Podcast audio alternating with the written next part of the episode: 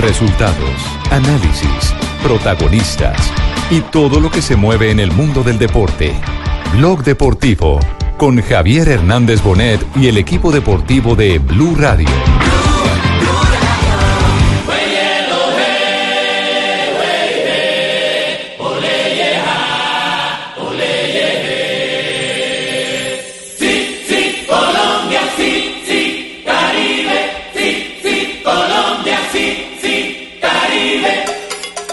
Parte del trabajo de estos dos juegos era ese. Creo que en un alto porcentaje cumplimos con, con la idea de estos dos primeros juegos.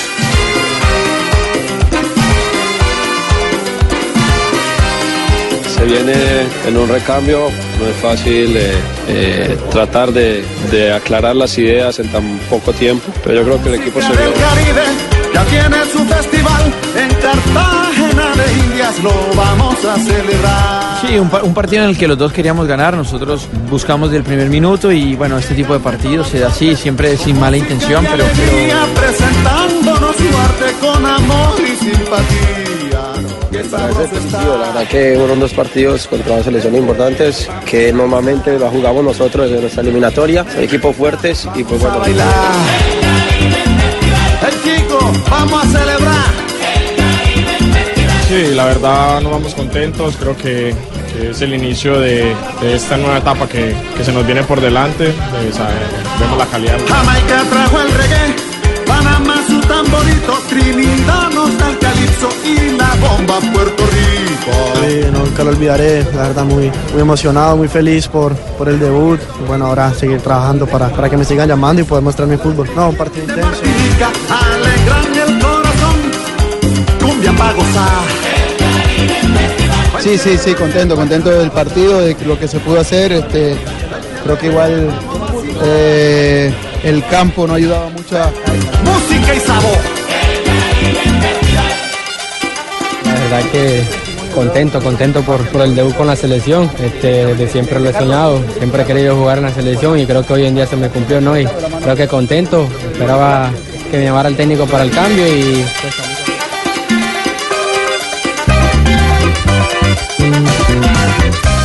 Hasta hoy no está confirmado quién sería la persona que encararía eh, eh, los otros dos juegos de octubre.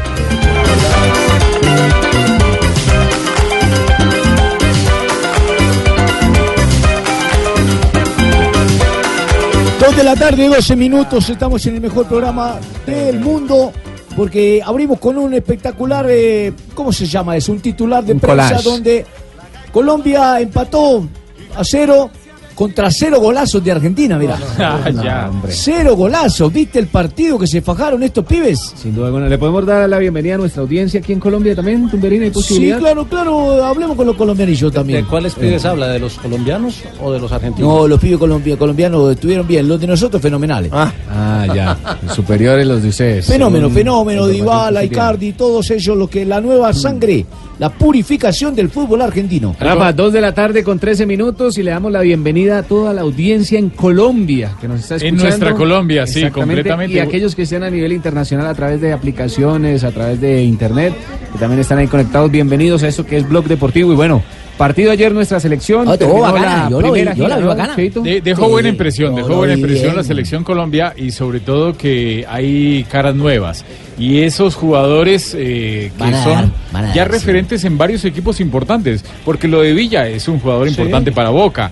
Lo de Benedetti en el Deportivo Cali lo quieren muchos, no solamente la MLS y afortunadamente no se fue para la MLS. Machadito lo hizo Eh, bien, eh, Machado lo hizo sí, bien. sí, Luis Díaz Machado, entró bien. Luis Díaz entró bien, Luis aunque tiene que, que soltarla más. Es- y- él siempre ha sufrido de lo mismo, ¿no? Es decir, es decir, el balance de estos eh, partidos de, de la fecha FIFA eh, deja una conclusión. Hay relevo generacional en Colombia. Totalmente, porque es que lamentablemente nos hemos quedado que las selecciones sub-20 y la sub-17 en los eh, dos últimos campeonatos no han tenido mucha incidencia y que hay preocupación por mucha gente, no solamente por los directivos, sino los aficionados, que ese recambio cuando se vayan los James, cuando se vayan los cuadrados, La ya transición se está yendo Falcao, se está yendo la Pero, Roca Sánchez, mire, por y el- muchos jugadores, entonces, ¿qué va a pasar con la Sobre selección? lo de Sánchez, el relevo que le ha hecho Wilmar Barrios del el reemplazo Ah, ha no, sido muy espectacular. bueno, No, muy bueno en el Mundial y en de dos amistosos. Y ahí en esa posición hay varios. ¿no? Está Campuzano. Lo que viene Jorman Campuzano, ahí más adelante también está un jugador muy importante como Mateo Zuribe que puede cumplir con las dos funciones. Otro hombre que disfrutó el partido, que hace parte del equipo de Blog Deportivo, es Juan José Buscalia. Juanjo, ¿cómo lo vivió? ¿Cómo, ¿Cuál es su análisis? ¿Y en dónde lo cogemos en este momento? ¿En dónde lo tomamos? Pues, Ah, está porque preso. esa palabra en Argentina no se puede decir. ¿Está preso, Juanjo?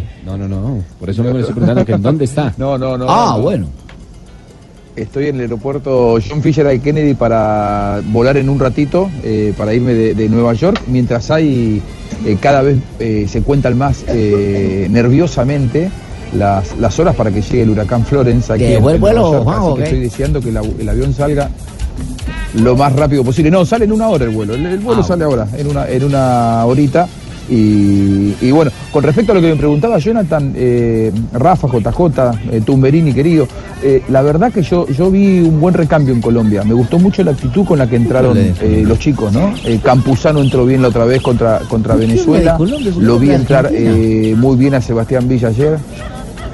Pero si estamos hablando de Colombia, nosotros Este tiene que hablar de claro, Argentina, se nos interesa la selección Se colombiana. enfrentó a Argentina, boludo. Habla de Argentina. Colombia, Estamos en Tumberini. Colombia, Tumberini, Una nos radio colombiana. La mirada sobre el juego de Colombia. Estamos, analiz- estamos, estamos analizando la- a la selección de Colombia. A mí me gustó la actitud, me gustó el liderazgo de los más grandes, me gustó que me parece que Falcao le marca el camino a todos, aún siendo que ayer no le llegó mucho la pelota, pero, pero es un líder eh, y, y as- y asume ese rol, ¿no? De, de- Cierto. de ser el líder en los momentos en los que hubo cierto nerviosismo, enseguida Falcao marcándole el camino a los más jóvenes. Creo que ese es el liderazgo y es la herencia que le va a quedar a, esta, a estos jóvenes que, que a mí me gustó cómo entraron y sobre todo con, con el, con el... Ellos no entraron con prejuicio, no, no importaba que enfrente estaba la Argentina, que estuviera Alemania o que estuviera Venezuela. Se ponen la camiseta de Colombia y salen a ganar. Y, y eso me parece lo que ayer demostraron en el partido, que a mí me deja buenas sensaciones, más allá de alguna preocupación en defensa, ¿no? No, incluso, incluso me parece que, que la- en, la, en la defensa hay que mejorar. e incluso Falcao reconoció que los dos equipos salieron con una alta intensidad y que los dos querían ganar. Sí, un, pa- un partido en el que los dos queríamos ganar, nosotros buscamos del primer minuto y bueno, este tipo de partidos se da así, siempre sin mala intención, pero, pero obviamente que mm, eh, las dos selecciones querían buscar el triunfo y, y esto llevaba a que en las divididas y demás eh, se diera eh, la mayor de, la- de las energías. Lástima que la cancha realmente no, no ¿Qué ayudó. le pasó a la cancha, Rafael? Incluso hermano? fue Cuéntenos. riesgoso jugar en esa cancha, ¿no? Y los jugadores se dieron cuenta, yo no recuerdo en qué minuto fue la jugada de David Ospina donde se le entierra la pierna. Fue en los primeros minutos, Rafa. Sí, sí, sí, pero por ahí 20, 14, pero- pero- 16, Ah, 17 Icardi. minutos.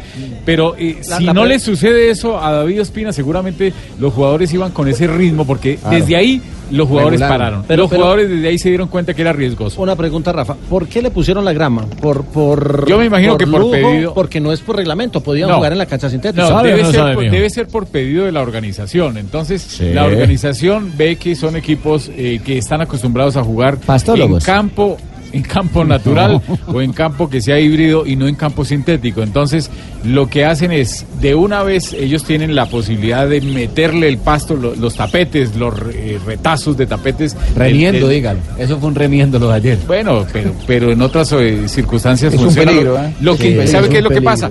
Que como es en campo sin, sobre campo sintético, entonces pues no va a agarrar, nunca va a agarrar. Entonces va a estar siempre suelto y en una jugada como la de David Ospina o cualquier quite deslizante o cualquier pateada donde le pega a la grama va a tener Además, problemas el jugador. en la noche anterior se había jugado- pastólogo, tapetólogo, hibridólogo Rafael Sanabria. Se había jugado un partido de fútbol americano la noche anterior, además, o sea, no se le había dado ¿Ah, el sí? cuidado necesario. Claro, los Jets de Nueva York habían jugado en ese estadio en su partido de la temporada normal de la NFL. Eso también perjudicó mucho el cuidado de la cancha. Bueno, escuchemos a Luis Fernando Muriel, que fue otro de los hombres que también analizó el terreno de juego. Escucha la explicación que da el atlanticense. Sí, sí, sí, contento, contento del partido, de lo que se pudo hacer. Este, creo que igual eh, el campo no ayudaba mucho a, a desarrollar todo lo que queríamos porque eh, cuando queríamos eh, de pronto esperar un balón eh, en, algún, en alguna situación picaba y salía a otro lado, entonces era un poquito complicado, pero creo que hicimos un partido serio, eh, el equipo estuvo ordenado y, y bueno, eh, tuvimos las ocasiones también para, para poder ganarlo. Todos sabemos que Muriel es un buen jugador, pero en el partido de ayer realmente se le nota bien, la banca perdido. que sí, se, se le vio muy perdido Sí, y se le nota falta de fútbol o falta de fútbol en el equipo español Entonces eh, hay que pullar a, a- a Aunque- Muriel o si no se puede quedar con todos los que vienen ahí. De los dos remates al arco que tuvo Colombia, pues hay que decir que uno fue del iniciando la segunda mitad, el otro de Falcao y el otro de Muriel, pero normalmente la selección venía jugando por la banda. Eh, ayer jugó como de media punta e incluso también de nueve en ocasiones, pero no, no, no tuvo la participación que se esperaba de él. ¿Y qué decir de los rematazos de nuestra selección argentina? Fueron rematazos. Sacaron figura a Ospina, sí, es verdad. Ah, bueno, mira, salió figura porque nosotros le rematamos bien al arco. Otro que En los primeros minutos, ¿eh? Solamente en los primeros minutos No fue Argentina. importa, pero no lo hicimos, Después de los Juanjo. 25 iniciales no, no, no, no, no llegó más. ¿Sabés que hablaban del campo de juego, Jonathan? Y, y- y dijo un concepto Juan Fernando Quintero que a mí me pareció muy interesante. Otra cosa del campo de juego que a los jugadores ayer no les acomodó bien fue que estaba muy seco. Porque todos estos futbolistas, la mayoría de ellos juegan en Europa, eh, están acostumbrados a jugar con campo de juego eh, en donde fluye el juego porque la pelota se, des- se desliza, porque generalmente están muy húmedos. Ayer estaba muy seco, no lo habían regado, habían puesto eso- esos panes de pasto y estaba muy seco. Es que para qué lo riegan. Porque estaba blandito, igual, igual estaba, No, y- como estaba claro, recién puesto. Y estaba recién puesto, entonces igual ellos lo dejaron de esa forma porque no lo riegan por el campo sintético abajo y todo lo que lo demás. Y yo les decía algo con respecto al balón. La pelota no corría igual, fue el mismo No, balón claro. con el que se jugó el partido con Venezuela en Miami. Y ese balón, si ustedes recuerdan, el gol de Venezuela que nos hacen muy temprano, es una pelota que les pica y, y- y va muy lejos, o sea, brinca. Y aquí en este, en este caso, eh, un cabezazo de la saga de Colombia donde se le volvieron al arquero Espina y casi lo vieron comprometido, porque la pelota no brincaba precisamente por el mismo césped que no era el, el adecuado. La respuesta del rociólogo Rafael Sanabria. De los puntos altos, ¿quién? ¿Juan Fernando Quintero? ¿De las dos fechas? Quintero, Espina, Barrios. Bueno, ¿O no le gustó tanto. Rafa, que lo en, el par- en el partido de ayer no estuvo a la altura Pero el Quintero. pase En que el- le metió a Es que él es Vaca, bajito, ese- esos son los Vaca, chispazos ¿eh? de Quintero. Vaca entró bien, en el segundo Mateo. Zuribe espectacular. Sí. Mateo Zuribe Mateo Y, Zuribe y espectacular. Opina y David, Machadito. David Ospina Opina y bien. A mí me parece que Davinson hizo, hizo buena Davinson presentación. en el primer partido estuvo confundido al arranque, ¿no? Eh? Pero Davinson En- puede dar en- más. En el, en el comienzo se complicó en varias acciones, pero yo no sé si fue que no se supo complementar con Tecillo. Sí, es que la- el cambio de pareja me- en, en centrales siempre me se da preocupa el desde- complemento. Y, ay, ayer. Murillo estaba, estuvo muy errático Sí, también, ¿eh? Murillo en el primer tiempo, sobre todo, tuvo que recurrir mucho al, al- al juego brujo porque llegaba de tiempo. A mí me preocupa esa coordinación defensiva. Creo que eh, nos deja el equipo buenas sensaciones de mitad de cancha hacia adelante y de mitad de cancha hacia atrás. Y yo creo que hay varios puntos para, para ajustar y sobre todo encontrarle, bueno, será Mina, la compañía de Davinson Sánchez, pero en todo caso no puede dejar la conclusión que no es lo mismo jugar con Mina que con Tecillo o con eh, Murillo como ayer. Están sacando a los viejitos. Profe. Juanjo, es que lo de Jason Murillo es la misma historia de Luis Fernando Muriel. Falta de continuidad. Sí, eso es. Sí, aunque juego Murillo también. tiene más continuidad, ¿no? Recordemos que ya. Pero esta eh, temporada el- no lo han puesto, no le han el, dado el minutos en el Valencia, Valencia. el, el Valencia adquirió el, el pase del jugador. A mí lo que me gustó en, en- en ataque fue que Vaca demostró que Colombia, a ver, Colombia con Peckerman no jugaba con dos puntas, porque cuando el, acompañante de Falcao era Teo, Teo se tiraba unos metros atrás, recuerden lo del Mundial 2014, y, pocas veces, por ejemplo, Muriel se tiraba un costado, pero convivieron muy bien contra Venezuela, y ayer cuando entró Vaca, moviéndose los dos muy inteligentemente, son dos grandes delanteros, se complementaron bárbaro, y en todo caso creo que eh, los mejores momentos de Juan Fernando Quintero contra Venezuela y contra Argentina se dieron cuando los de arriba se le movieron. Porque eh, Muriel se tiraba muy a, una muy a un costado, eh, no le daba esa movilidad, no le daba el pase, la, la opción de pase filtrado a, a Juanfer, pero creo que cuando entró Vaca sí pasó. Claro. Contra Venezuela y contra Argentina, Juanfer necesitó de la movilidad de Vaca con Falcao. Es que de hecho. O sea, lo que tú el- quieres decir es que con Peckerman no jugaba tan bien y que ahora que está No, Arturo Reyes sí. No, pero Bueno, es otro equipo, es Exacto, otro y, modelo ya. y es verdad lo que dice Juanjo con respecto a Quintero, porque justamente el pase gol de Quintero fue a Vaca, algo que nunca hizo Muriel mostrarse de esa manera. Vaca sí lo hizo y por eso le puso esa asistencia que le sacó bien el arquero Franco Armando. Bueno, y de todos modos, Quintero o Quinterito, aunque a él no le gusta que le digan Quintero, Juan Juanfer es, no un, digan jugado- Quinterito. es un jugador tan importante Es que va a, ser, ¿eh? va a ser clave en, en la clasificación, en las eliminatorias y en el próximo Titular campeonato en la del mundo. eliminatoria, Rafa. Sí, claro, sobre todo en eliminatorias. Y él, y él ve, sinceramente, como muchos, que esta gira fue positiva.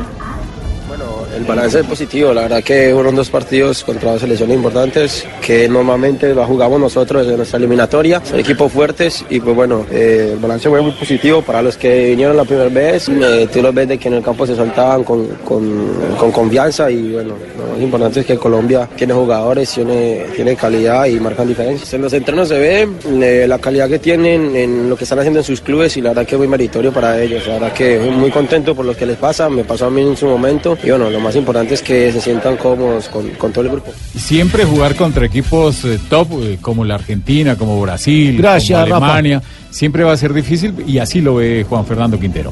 Hoy fue un partido difícil porque sabemos de que Argentina es un poco un rival intenso, eh, por ahí no te va a tener mucho la pelota, pero bueno, tampoco fue un partido que, que marcamos mucha diferencia, ni ellos, fue un partido peleado, luchado, como se ve en eliminatoria y contra Argentina, y pues bueno, pienso que el resultado es justo. La próxima fecha es en, en un mes. En un mes, en En un mes. octubre. Costa Rica es uno de los rivales, ¿cierto? Estados Unidos el primero. El primero. El 11. En Tampa. Exactamente. Ven acá, pero ¿para qué jugamos con Costa Rica? Costa Rica es un rival débil. No, pero. Claro, puede ser superior a Colombia. Tenemos que lo que acaba de decir Rafa, busquemos rivales top. Pero en ese a una Holanda, a una Italia. Pero, a Pero es que siempre ¿no, Rafa? Lo, ideal, lo ideal es uno que no sea tan fuerte Claro. y otro que sea Claro. duro. Estados Unidos a- anoche le ganó a México 1-0 y Estados Unidos siempre es un equipo y sobre todo allá jugando Es un de- de Estados local, Unidos siempre es un joven. Rafa, ¿eh? Sí. También está haciendo el recambio después de lo que fue la eliminación en Rusia, que no se clasificaron al Mundial. Eh, el técnico nuevo lo que hace es también tras- eh, llamar a una base de futbolistas que no supera los 23 o 24 años. Y por ese tema del recambio también es bueno enfrentar rivales del estilo de Estados Unidos y Sí. Costa No, Rica, como Costa Rica, por parecida. ejemplo, ¿no? Que ha sido mundialista, ¿no? No olviden, Costa Rica Pero- fue. pero este Costa Rica no lo dirige usted, profe. Este también ha no importa, ya, pero ya. dejé mi ADN, ¿no?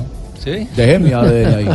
Entonces, para que no quede en punta, el 11 de octubre contra Estados Unidos en Tampa. En Tampa. Y luego en New Jersey el 15. El lunes Costa Rica. 15. Jueves 11, lunes 15. En este mismo será. Va a ser en el otro estadio, ¿eh? Ah, en el no, otro. no va a ser en el mismo ¿Vamos campo de juego, ¿Vamos a ir, afortunadamente. Espero que esté mejor. ¿Nos van a llevar? Por supuesto, ya siempre estarán enviados de Blue Radio Ah, qué bueno. viendo este compromiso. Muy bien. Hacemos una pequeña pausa, ¿le parece? Una pequeña pausa y ya volvemos aquí en Blog Deportivo. José Buscalia es solicitado en la aerolínea que partirá ¿qué tengo que nuevamente a la ciudad de Argentina. Señor Juan José Buscalia, último llamado, so pena de dejó el avión. Va para la ciudad de Argentina. Argentina, esa no la. Señor Juan José Buscalia no puede llevar más de tres equipajes. Yo de usted no me monto en ese avión, Juan, No. que va para la ciudad de Argentina. Mejor. Comerciales y ya volvemos aquí. Último en- llamado para llamar al señor Juan José Buscalia. Sí.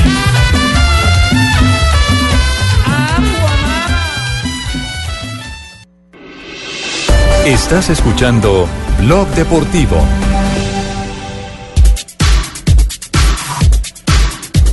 Bueno, entramos a detallar ahora sí eh, la parte futbolística, porque ya hemos analizado la parte bonita, hablando quién tiene un recambio de lo Colombia.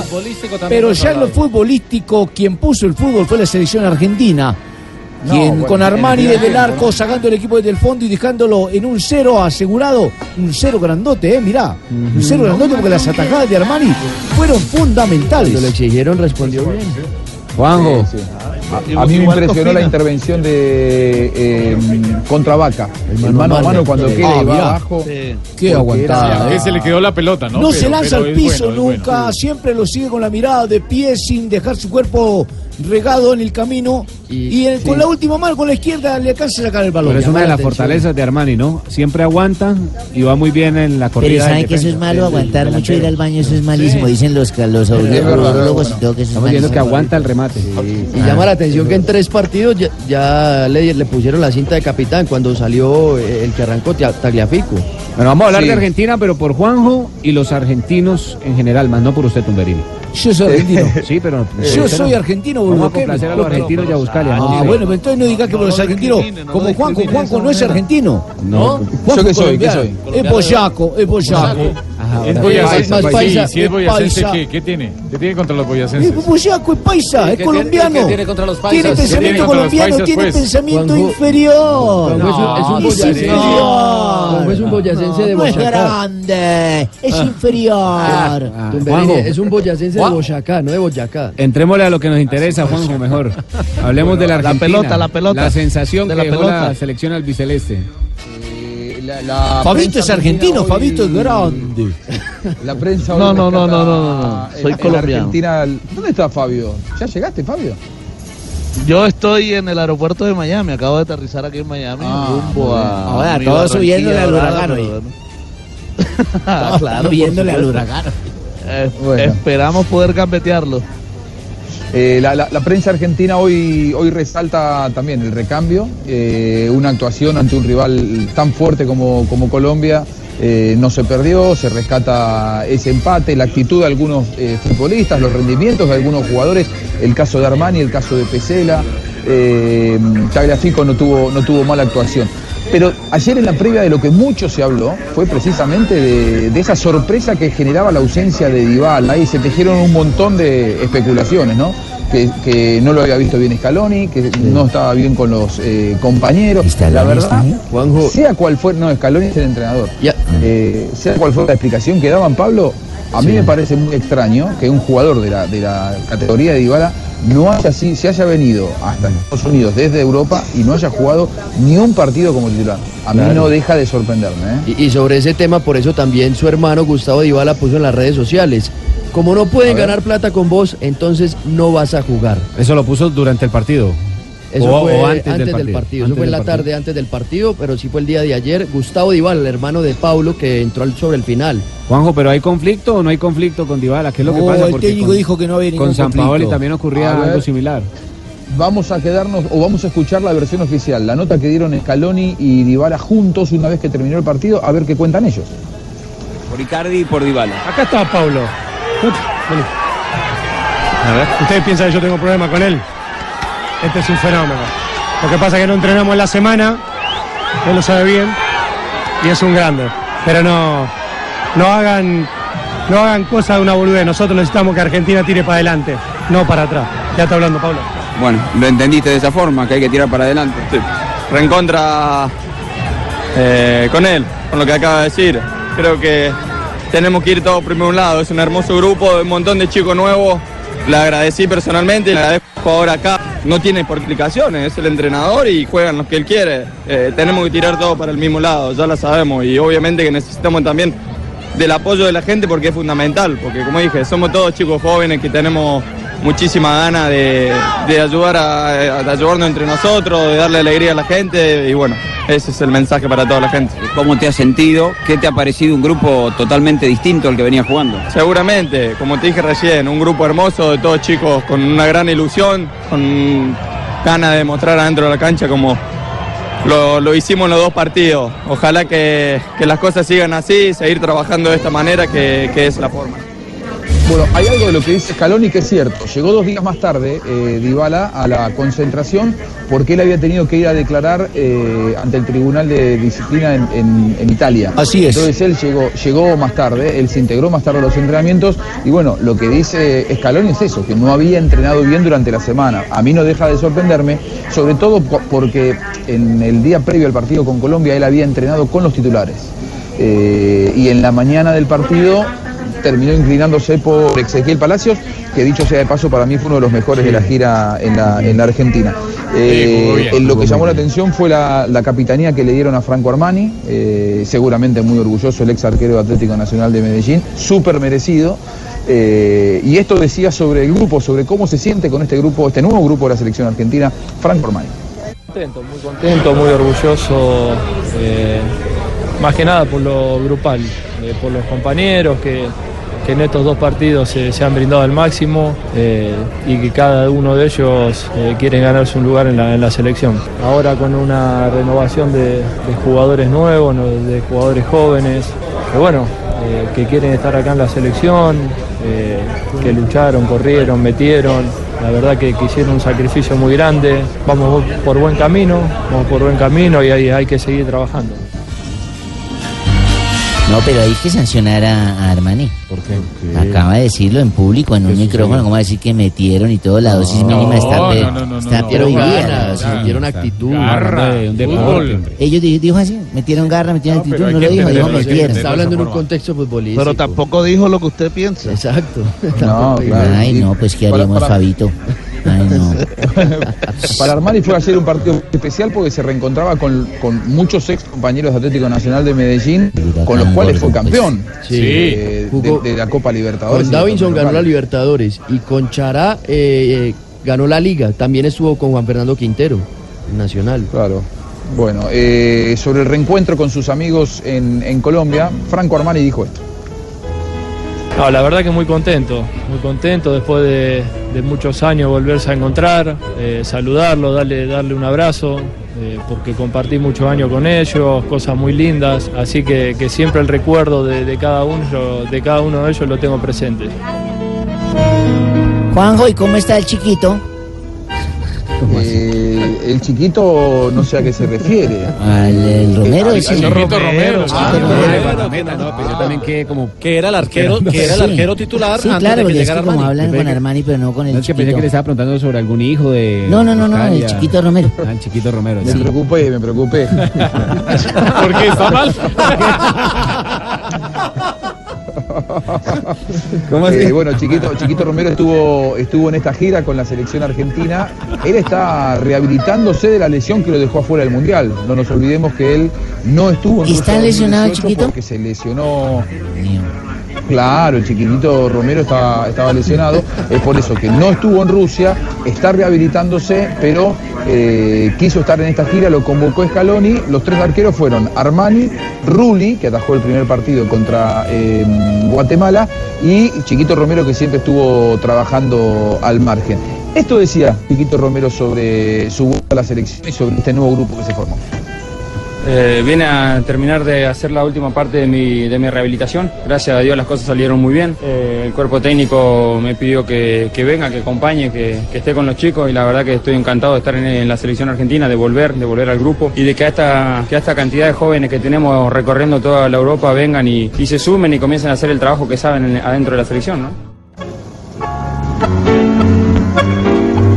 Bueno, y ustedes saben que son súper profesionales los jugadores, dan vuelta al mundo, como decía Chiquito Romero, pero se conocen todos.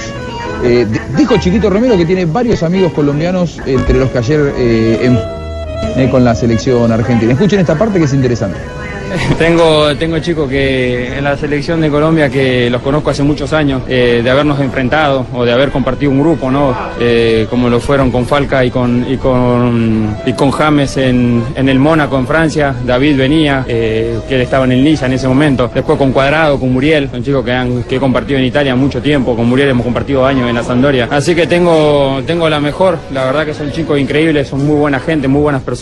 Y, y cuando uno conoce gente así, no hay que dejarla ir, ¿no? Hay que tenerla siempre cerca. Hay que, cuando uno tiene la oportunidad de verlo y de saludarlo o de hablar, eh, hay, que, hay que siempre regalarle minutos porque es algo muy bueno. Ah, pero es que estaban sin minutos, eso. che. Qué buena persona él porque le regaló minutos para llamar y todo, porque No, o ellos sea, los otros estaban sin compartieron, minutos. compartieron un momento. Compartieron ¿qué un tiempo. Juanjo, así como hablamos de los puntos altos de Colombia, ¿qué puntos altos quedó en esta selección argentina, en esta gira? Bueno, a ver, Armani, como siempre, eh, está, está- está a la altura. En la defensa, Pesela y Tagliafico, me parece los dos, los dos más firmes en los dos partidos. Se, pre- se perfila Pesela, que estuvo en el Mundial de Colombia en el 2011 en el Sub-20. Me parece que él se perfila también ahí como un jugador que va a tener varios partidos con la selección. Cuando vuelva Otamendi, me parece que ahí puede haber una dupla de centrales interesante. Eh, después, eh, otro que anduvo bien fue Lo anduvo bien Ezequiel Palacios.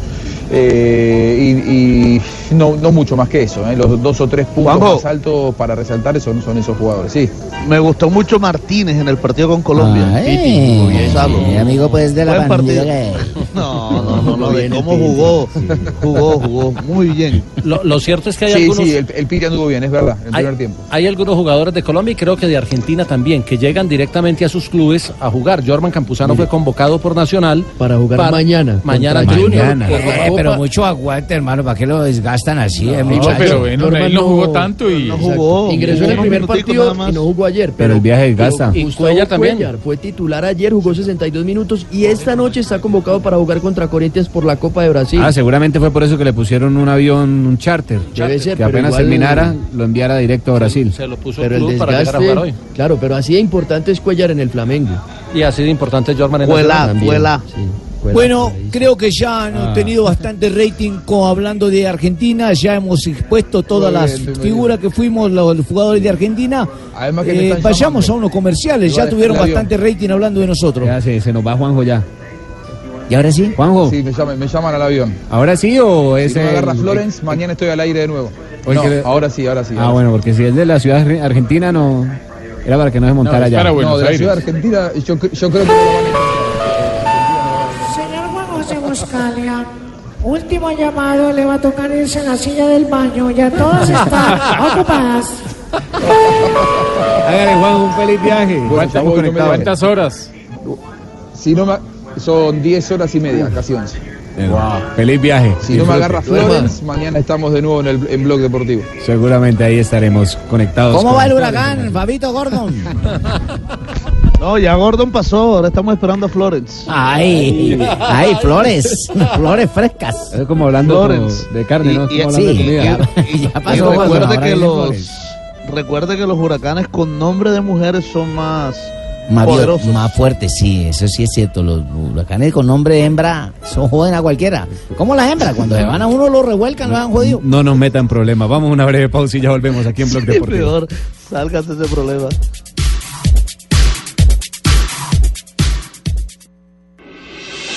Estás escuchando Blog Deportivo.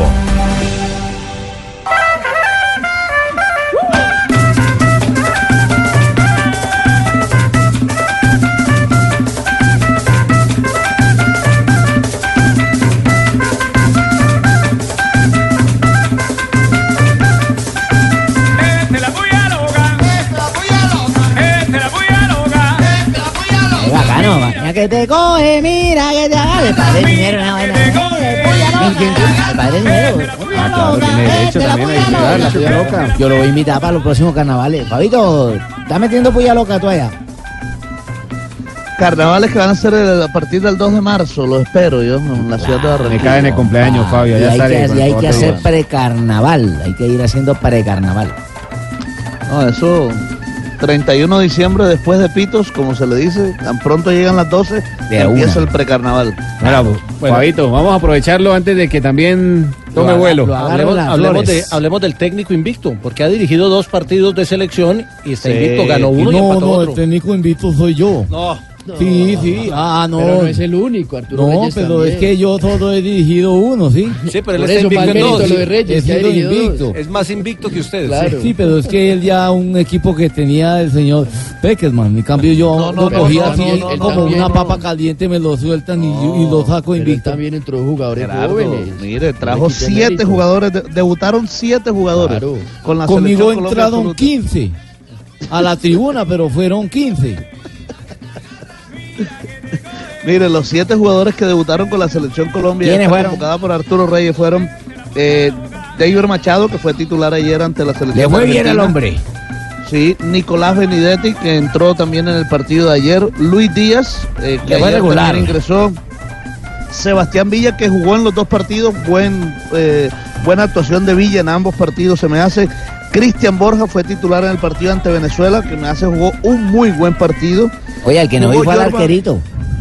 Jugó Jorman Campuzano unos minutos en el partido ante Venezuela y jugó Alfredo Morelos también en el partido ante la selección de Venezuela. Mm. Los dos que no se, que no pudieron jugar, que no tuvieron minutos fueron John Hander Locumí, el ¿cómo es que no metieron a Lucumí? No, no lo No lo metieron. Bueno, fue no que lo no metieron. ganaron. Nadie debe comí- meterlo ayer ya que habían ganado. Igual creo que era el más joven de, la, de los convocados, ¿no, Fabito? 20 años. 20 años. Sí, 20 Todavía añitos. Muchos- juegan el fútbol de Bélgica. Muchos de los que fueron titulares, de los que ya son estrellas y les va muy bien con la selección, tuvieron que pagar ese mismo derecho a piso así. y Eso- arrancaron de la misma Eso fue un champú lo que se dio ese muchacho. Felices, felices están. Ponerlo en una convocatoria Ajá, de selección no, de mayores es ¿Cómo un le va al proceso. arquero, el Arbolea. Ahí va, ahí No, va. tampoco jugó. Yo sé que no jugó, pero ¿qué dijo? ¿Qué, qué expresó el hombre? ¿Se siente bien? ¿Se siente...? No jugó, pero calentó en dos ocasiones fuertemente. Estuvo ahí listo. Pero con Venezuela especialmente. Sí, pero siempre estar en la selección Colombia. Es que, es que mire, llegar a la selección Colombia, ese proceso de adaptación eh, a un equipo ya conformado como lo es el, el equipo colombiano, no es solo en llegar a jugar, es también eh, la convivencia, Sí. eh, el estar reunido, entrenar, conocerse en los entrenamientos. Y este fue el primer paso, vendrán más. Como decía Arturo Reyes en la rueda de prensa antes del partido. Parabólica Reyes se llama. Ar- Argentina, dijo, miren, lo más importante es que ellos sigan actuando bien con sus equipos para que puedan seguir siendo convocados. Entonces, ese proceso va- se, se va a ir dando, por supuesto. Yo, yo, yo veo que le ha ido bien a Parabólica Reyes. Hermano, ha estado bien. Es un hombre serio, sí. Parte del trabajo de estos dos juegos era ese. Creo que en un alto porcentaje cumplimos con, con la idea de estos dos primeros juegos. Eh, aparte de eso, nosotros también tenemos que tener en cuenta que estos jugadores que tienen que hacer después de, de estos juegos un largo viaje, es importante también que ellos eh, tengan el tiempo suficiente para descansar, para asimilar el viaje y llegar a sus clubes a, a estar a disposición de los cuerpos técnicos. Bueno, mire, y hablando, hablando de balances, eh, el capitán, el referente, el goleador Radamel Falcao García precisamente habla de lo positivo de- del profesor Arturo Reyes. Hola, sí, soy Ha sido muy positivo. Eh, Arturo en este, en este tiempo ha hecho un, un gran trabajo, nos ha, nos ha ayudado, colaborado para que sobre todo los, los jóvenes se sientan cómodos y, y- y den lo mejor para el equipo. Eh, creo que los muchachos que han llegado eh, han demostrado las capacidades que tienen, han hecho lo que el partido necesitaba en, en los momentos en que entraron y, y eso, eso es muy positivo. Ahora necesitamos que se acoplen lo más rápidamente porque los vamos a necesitar en el futuro. Y otro de los referentes, David Ospina, el guardián del arco colombiano, también habló del balance de lo de Arturo Reyes y los nuevos. Bien, aprovechando esta oportunidad, la verdad que, que es alguien que tiene las cosas muy claras, entonces eso es importante para, para esta selección.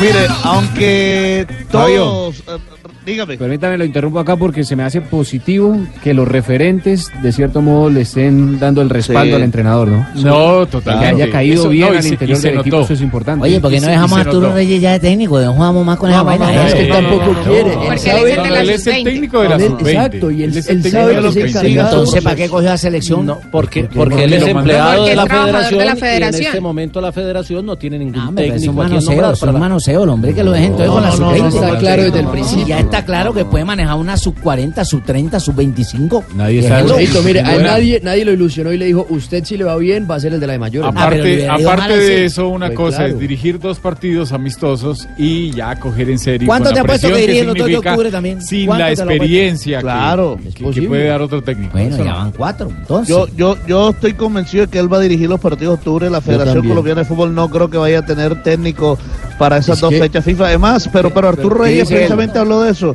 Dice que no le han dicho nada. No, hombre, ya le dijeron. Ya debe saber cuánto le ha puesto. Hasta hoy no está confirmado quién sería la persona que encararía eh, eh, los otros dos juegos de octubre. Eh, por ahora, al terminar esto, vamos a dedicarnos a- al trabajo de sub-20. Eh, hay que hacer una convocatoria en este mes de septiembre y seguramente en octubre también. Así que eso es algo que se va a definir seguramente en los próximos días. Pero oficialmente a mí todavía no me han dicho nada. Está- tenemos la convocatoria, ¿no? es que Esperemos. mire, sacando a los viejitos. Eso es lo otro. En 20 días más o menos tiene que salir la próxima convocatoria. Claro, tiene que hacer él. Pero debe ser una convocatoria, yo diría que muy parecida. Seguramente. No, sí, Seguramente. tiene que ser Cu- esa. cuidado y es la misma. ¿Cuánto o te sea, no apuesto sería que la va a dirigir Arturo Reyes? ¿Cuánto quiere Por eso, pero sí, es que en seguramente. 20 días sale, la tiene que hacer él, porque es que ni siquiera se Pablo. sabe quién lo va a reemplazar. Pablo, en 20 días tiene que salir, pero 10 días antes de que salga ya tiene que empezar a mirar, a buscar, o sea que en 15 días ya Arturo Reyes tiene que estar mirando nombres, Claro. bloqueando Por jugadores. eso, mire, por el eso. entonces- Y, y a propósito... No, yo soy convencido de eso, va a ser Arturo Reyes. Sobre lo que decíamos de los jugadores jóvenes, como el caso de Lucumí que no jugó, mire, por ejemplo, Wilmar Barrios, la gira de Bahrein y Kuwait en 2015, él estuvo en esa convocatoria. No jugó ni un partido. Y Eso es. Y hoy Y hoy es ti- capo. Exacto, hoy es titular en la selección. O sea, es de a poco también el proceso. Y está bien que vayan llevando jóvenes. Y quién sabe si en la de octubre también vayan a aparecer otros nombres que posiblemente se quedaron por fuera en esto. que ¿Cómo el- quién? Como el La- Cucho Víctor Hernández, Cantillo, por ejemplo, que no estuvo por lesión, por John ejemplo. Duque. Hay El Cucho jugadores. Hernández. ¿Tú llevarías a Cucho Hernández a la selección? Sí, es un jugador joven que Sí. trabaja Jugando en primera división. Está es brillando en, en, en España, lo está haciendo muy tú. bien. No, el Cucho Hernández tiene varios 19 jugadores. años y le pero, dio al Barcelona. Pero creo que eh, hace bien el técnico Reyes haciendo las convocatorias y llevando jugadores entre los 20 y 22 años, porque finalmente lo que él maneja son esas categorías y de alguna manera también tiene que... Al lado de los experimentados que los arropen, ¿no? claro. Van aprendiendo poco a poco. Es como en el caso mío. Yo al principio empecé narrando carreras de triciclos, de carros esperados, y luego de marinas, y ahora ya narro de hace, ciclismo. ¿Hace cuánto, Jotica? Hace tres años. No, hace 30. no, Me faltó un cero. Dios mío, Dios Entonces mío. Yo no había nacido. Eh, Fabito, que es exagerado. Reyes, Reyes dijo algo puntual sobre los debutantes. Sí, claro, se refirió a eso, de lo positivo que fue el debut de estos jugadores. Yo, yo pienso que este cambio eh, en cuanto a la convocatoria y de los jugadores que han, que han ido entrando en estos juegos tiene que hacerse poco a poco. Tenemos que tener calma, tenemos que ser muy inteligentes para darle los minutos necesarios eh, a estos jugadores y que vayan madurando al lado de los grandes jugadores que tenemos eh, experimentados en la selección. Eh, yo vuelvo e insisto que el, ejercicio fue muy positivo, quedo satisfecho eh, con la posibilidad de que eh, el mayor número de los jugadores que estuvieron en convocatoria pudieron jugar. Mire, lo que, lo que más me gustó a mí de los debutantes. ¿Qué fue lo que más te gustó de los debutantes? por lo menos de los debutantes que estuvieron en el partido de ayer ante Argentina. Por primera vez. Es que, es que no se vieron intimidados Mm. ante eh, la exigencia que generaba ponerse la camiseta de la selección Colombia en un partido ante Argentina, es decir, no estaban enfrentando ni a Trinidad y Tobago, ni a Guatemala, ni a Haití, estaban enfrentando a Argentina. Eso está en bien que lo valores. En un estadio con 35 mil personas en la tribuna, en un partido duro, de pierna fuerte, Duro. complicado, cero por cero, y no se vieron intimidados. Salieron sin nervios a hacer lo que generalmente hacen. Ya después tú puedes analizar si jugaron bien o mal, pero por ejemplo, yo vi a un Luis Díaz que salió a gambetear, no le dio miedo a eso. A un Pero Benedetti por poco la pierden una y ¿Y no Benedetti? bueno, Benedetti que fue a juntarse con los compañeros, tuvo remate al arco, sin temor, sin miedo a, a equivocarse, Eh, eso hay que Es resaltar. que eso lo hace es el respaldo y la confianza que le entrega tanto el entrenador como el grupo. Si uno siente el respaldo de Falcao, el respaldo de Eso. Ospina, pues entra uno seguro a la cancha, entra No, y, tranquilo. y- y otra cosa, y seguramente para la próxima convocatoria puede estar James, y James es otro referente que les va a ayudar mucho a estos pelados. Y estos partidos los va acercando, los va llevando y les va dando minuticos donde después van a ser fundamentales en una Copa América. No todos van a poder ir, pero seguramente algunos de ellos van a estar en la convocatoria que también es de 23 jugadores para la Copa América de Brasil, y ahí va a arrancar una base importante para las eliminatorias. Yo no sé si Ahora, Reyes- Dígalo, dígalo, Fabito. No, le iba a decir que así como estamos hablando de cosas positivas, eh, también hay que decir que hay algunos que quedaron en deuda. Y algunos referentes que quedaron en deuda, que yo esperaba más. Por ejemplo, yo esperaba más de Jason Murillo. Sí, sí, sí, lo decíamos ahora con Juanjo, lo de Jason Murillo, falta de continuidad, lo de Muriel, sí, eh, realmente regreso. sí les hace falta. Pero igual hubo una gran respuesta de los jugadores y esto lo argumenta el entrenador del equipo nacional, Arturo Reyes. Hay una gran respuesta de, de todos los jugadores que entraron, que tuvieron su primera posibilidad de jugar. No es fácil, no es fácil, porque aquí hay jugadores que vieron eh, a los jugadores en el Mundial y se encuentran de un momento a otro con ellos entrenando. Eso produce un impacto emocional también en ellos, eh, pero vuelvo y repito, estoy muy contento con, con los jugadores que, que se colocaron la camiseta por primera vez y los que ya venían de procesos de selección, que tenían rato que no eran convocados, eh, tuvieron su posibilidad y también lo hicieron bien. Bueno, creo que ya todos opinaron. A ustedes también lo llevo de a poquitos para que vayan metiendo su cucharadita y luego puedan ser comentaristas principales como yo. Pero no hace tres, hace 30. Vamos a unos. Entienda, la- sí. entienda el lenguaje de señas. No son tres, sino. 30. ¿Hace cuántos años fue que empezó a narrar usted? Mire, mire, mire, mire, mire bien. Eh. con el huequito 30. Vamos a una breve pausa comercial. Seguiremos hablando de nuestra selección Colombia, juegos amistosos o preparatorios con presencia Vamos también a hablar de Junior, oye, vamos a hablar de Sí, Junior. vamos a hablar de Copa Colombia que tenemos también. Arranca hoy los hay partidos, final. Y si hablamos, y si Nacional, hablamos de Junior, hablamos de Nacional, que es el rival. Ay, pero ay, mira cómo temblamos, ay, mira. Y un tema que siempre nos tiene palpitando. La Vuelta a España, John Jaime Osorio, el de verdad, el que lleva 30 años. de que va a carrera. eliminar a Junior de Barranquilla. Todos esos temas los vamos a tocar aquí en Blog Deportivo. Estás escuchando Blog Deportivo.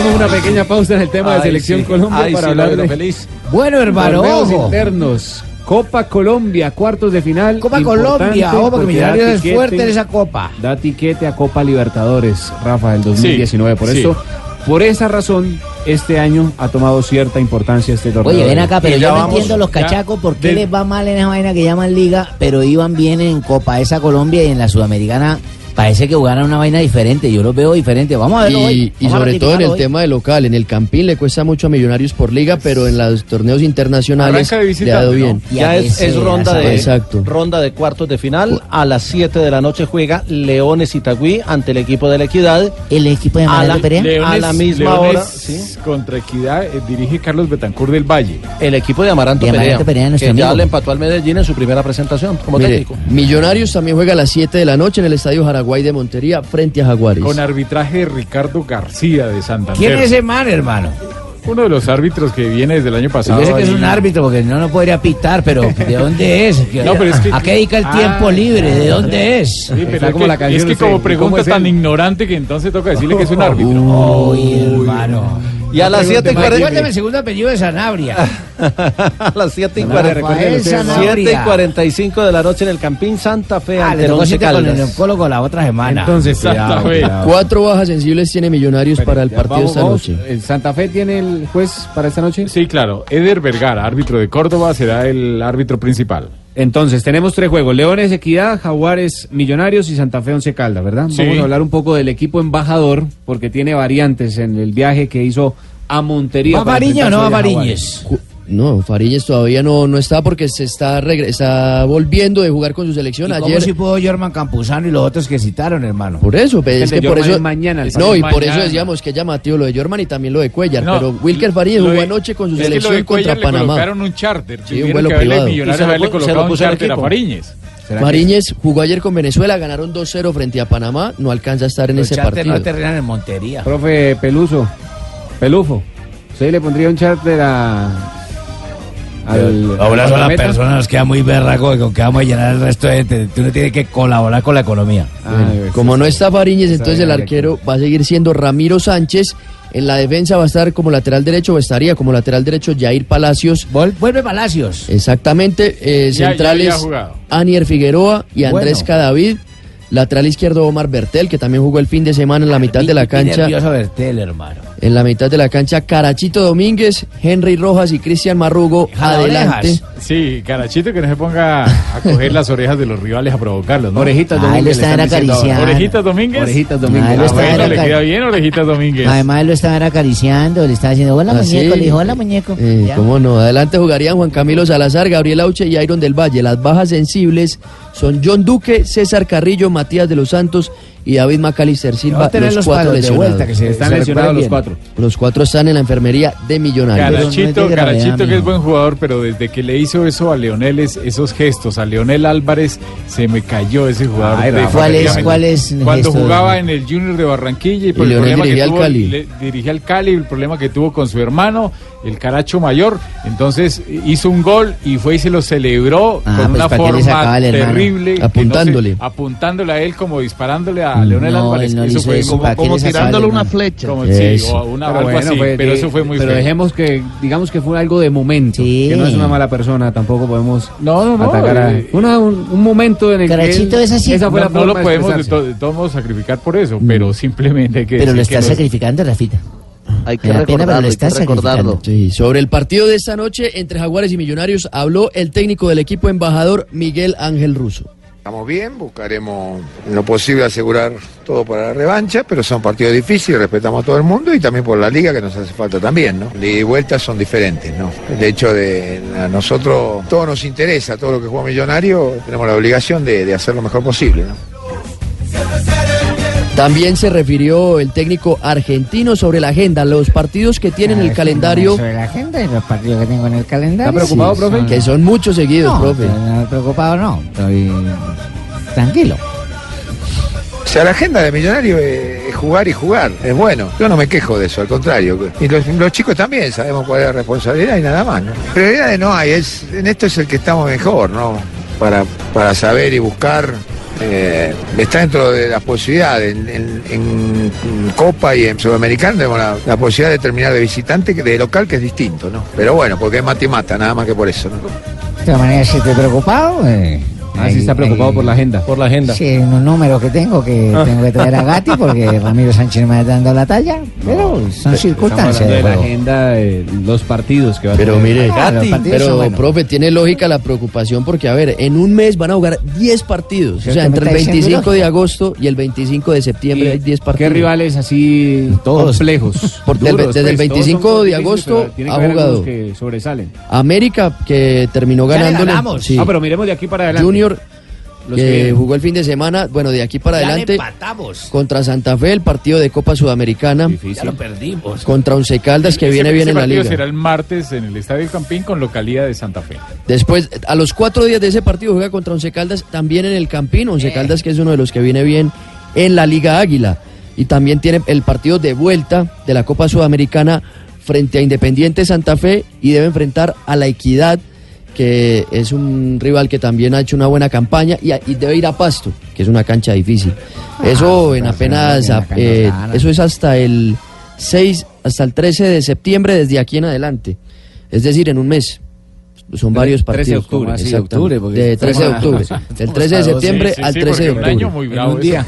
Un calendario, 10 partidos en un día. no, un calendario complejo que tiene el equipo embajador. Rafa, ya que usted hablaba de Copa Suramericana, se va a permitir el ingreso de las hinchadas, ¿no?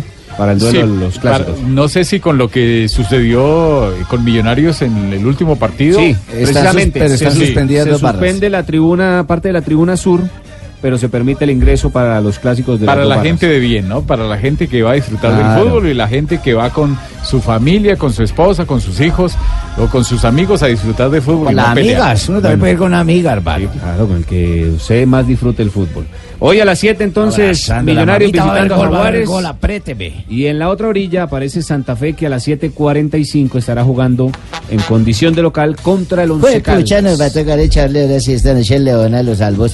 Ya tiene nómina confirmada, maestro. El equipo cardenal para esta noche, Robinson Zapata será el arquero y capitán. En la defensa, José Moya, Carlos Senao, Víctor Giraldo y Nicolás Gil. En la mitad de la cancha van a jugar Jason Gordillo, Baldomero Perlaza, Arley Rodríguez, Luis Manuel Seijas y Diego Guastavino. Y el único delantero será Wilson Morelo, el goleador de Independiente Santa Fe. José Moya, central que estará hoy desde el comienzo, habla sobre este compromiso. Calda un equipo que, que viene bien, viene en los primeros lugares de, de la liga y bueno, un equipo que hay que tenerle respeto porque tiene grandes jugadores y está jugando muy bien. Saber que tenemos que sacar ventaja nosotros acá local. Es, es increíble que al Once Caldas le hayan programado Está perjudicando a lunes y Huervo miércoles. Así el Once Caldas hay- no haya dicho nada, haya, haya Pero- aceptado. Pero, pero dicen que ellos aceptaron, porque Sí, no, pero- no había pero- 72 horas entre los dos Pero, partidos. sí, sí, a- a- aceptan porque les toca Pero es por el que si no, si tan no lo- se les represa más el calendario. pero hay, más que, hay complejo. que buscar alguna alternativa para no sacrificar a Y los si no, no jugadores, a los El equipos de esa forma. profe Boder lo que hizo fue poner suplentes el- en el partido Y contra Río perdieron. Negro y perdió, exactamente. Aunque ojo que ese Río Negro de, está jugando muy buen fútbol. No, y, y El- el Caldas jugó, técnico- y Caldas jugó buen partido con un equipo alterno. Sí, Claro, jugó Pero- con el pero- equipo con la pero solamente perdieron 1-0. Pero sí es dar ventaja, sacar el equipo mulete y Ese no es- llevar el equipo titular. Ese es otro equipo que tiene el calendario apretado. En los próximos 36 días va a jugar 10 partidos el Once Caldas. ¿También? Sumando O sea, Liga y Copa. Cada 3,6 días. Exactamente. No, usted sí es duro para esos números, ¿no? No, no, sino que es que no le dan las 72 horas de las Claro. que tanto se habla de, de- No, que la dice el reglamento, ¿sí? No, no, No, no sí, da, es no que da. el reglamento dice que mínimo con 72 horas. Muy complicado para mantener una plantilla, primero motivada por el No, y, desgaste y sobre todo que y- ellos cometieron el error desde comienzo de año de bajar la lista de 30 a 25. La embarraron, discúlpenme, Sí, se equivocaron completamente. Bueno, porque pensaban que el calendario se les lo podían acomodar a como mejor Van a les pagar el pato en los últimos torneos. Va- Verá cuando va- lleguen a la final. Van a pagar el pato los equipos que tienen triple compromiso o doble compromiso, los que tienen Suramericana, Copa y Liga o los que tienen Copa y Liga y van a ir un poquito más descansados a las finales los que clasifiquen teniendo solo compromiso Al de final liga. les va a tocar decidirse El- por uno de los torneos. El Cali, por ejemplo, tiene partido este fin de semana y el miércoles juega con Liga de Quito en Palma Seca. Bueno, esa es la liga colombiana y ese es nuestro balompié en general. Igual estamos esperando que tengan una buena participación a nivel internacional. Correcto. Es lo que uno más espera de No, los correcto, y mientras tanto que ellos tengan buena participación, yo lo invito a que coja el balde de pintura chino y eche una participación echándole la manito de pintura. Ah, necesita pared. ayuda, maestro. Correcto, con Zapolín. Eso, pero esté pendiente ahí de, de el radio, súbale todo lo que más pueda. Porque vamos a hablar del Deportivo Cali. Que hay polémica con Peluso, ¿verdad, Joana? Algunas Sí, declaraciones sí. que dio.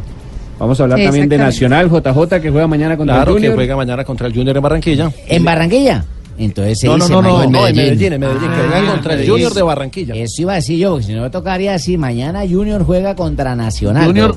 Junior, Junior que va a contar con Luis Díaz. Luis Díaz viajó de, directo de Nueva York a Claro, Medellín. no, Vamos directamente a hacerle el daño a su manera. Grandes noticias con Jackson Martínez y el ciclismo, pero todo eso será al regreso. Venga, maestro. Pues muchas grandes noticias con Fabito Poveda.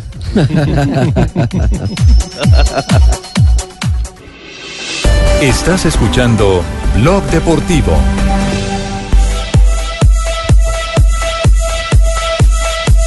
Tres de la tarde con 15 minutos en territorio colombiano y le hacemos seguimiento a nuestros jugadores de selección Colombia, los que están fuera de esta convocatoria, que no estuvieron en esta por una u otra El, el razón. más importante, James. James Rodríguez. ¿Qué noticias hay de James Rodríguez? Pablo, ¿qué se conoce del jugador, el volante 10 colombiano?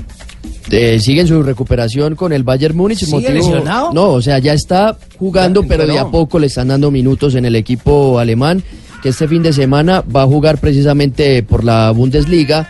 James por eso mismo fue que no estuvo en esta convocatoria de la selección, pero ya espera contar con él, el jugador, el técnico mejor, Nico Kovac, para el partido contra el Bayer Leverkusen. Y a propósito del fútbol alemán, ¿sabe quién viene el fin de semana a Colombia? ¿Quién? Viene ¿Quién desde viene? el viernes. ¿Quién viene? Un legendario de la Bundesliga, del fútbol alemán. Pelé.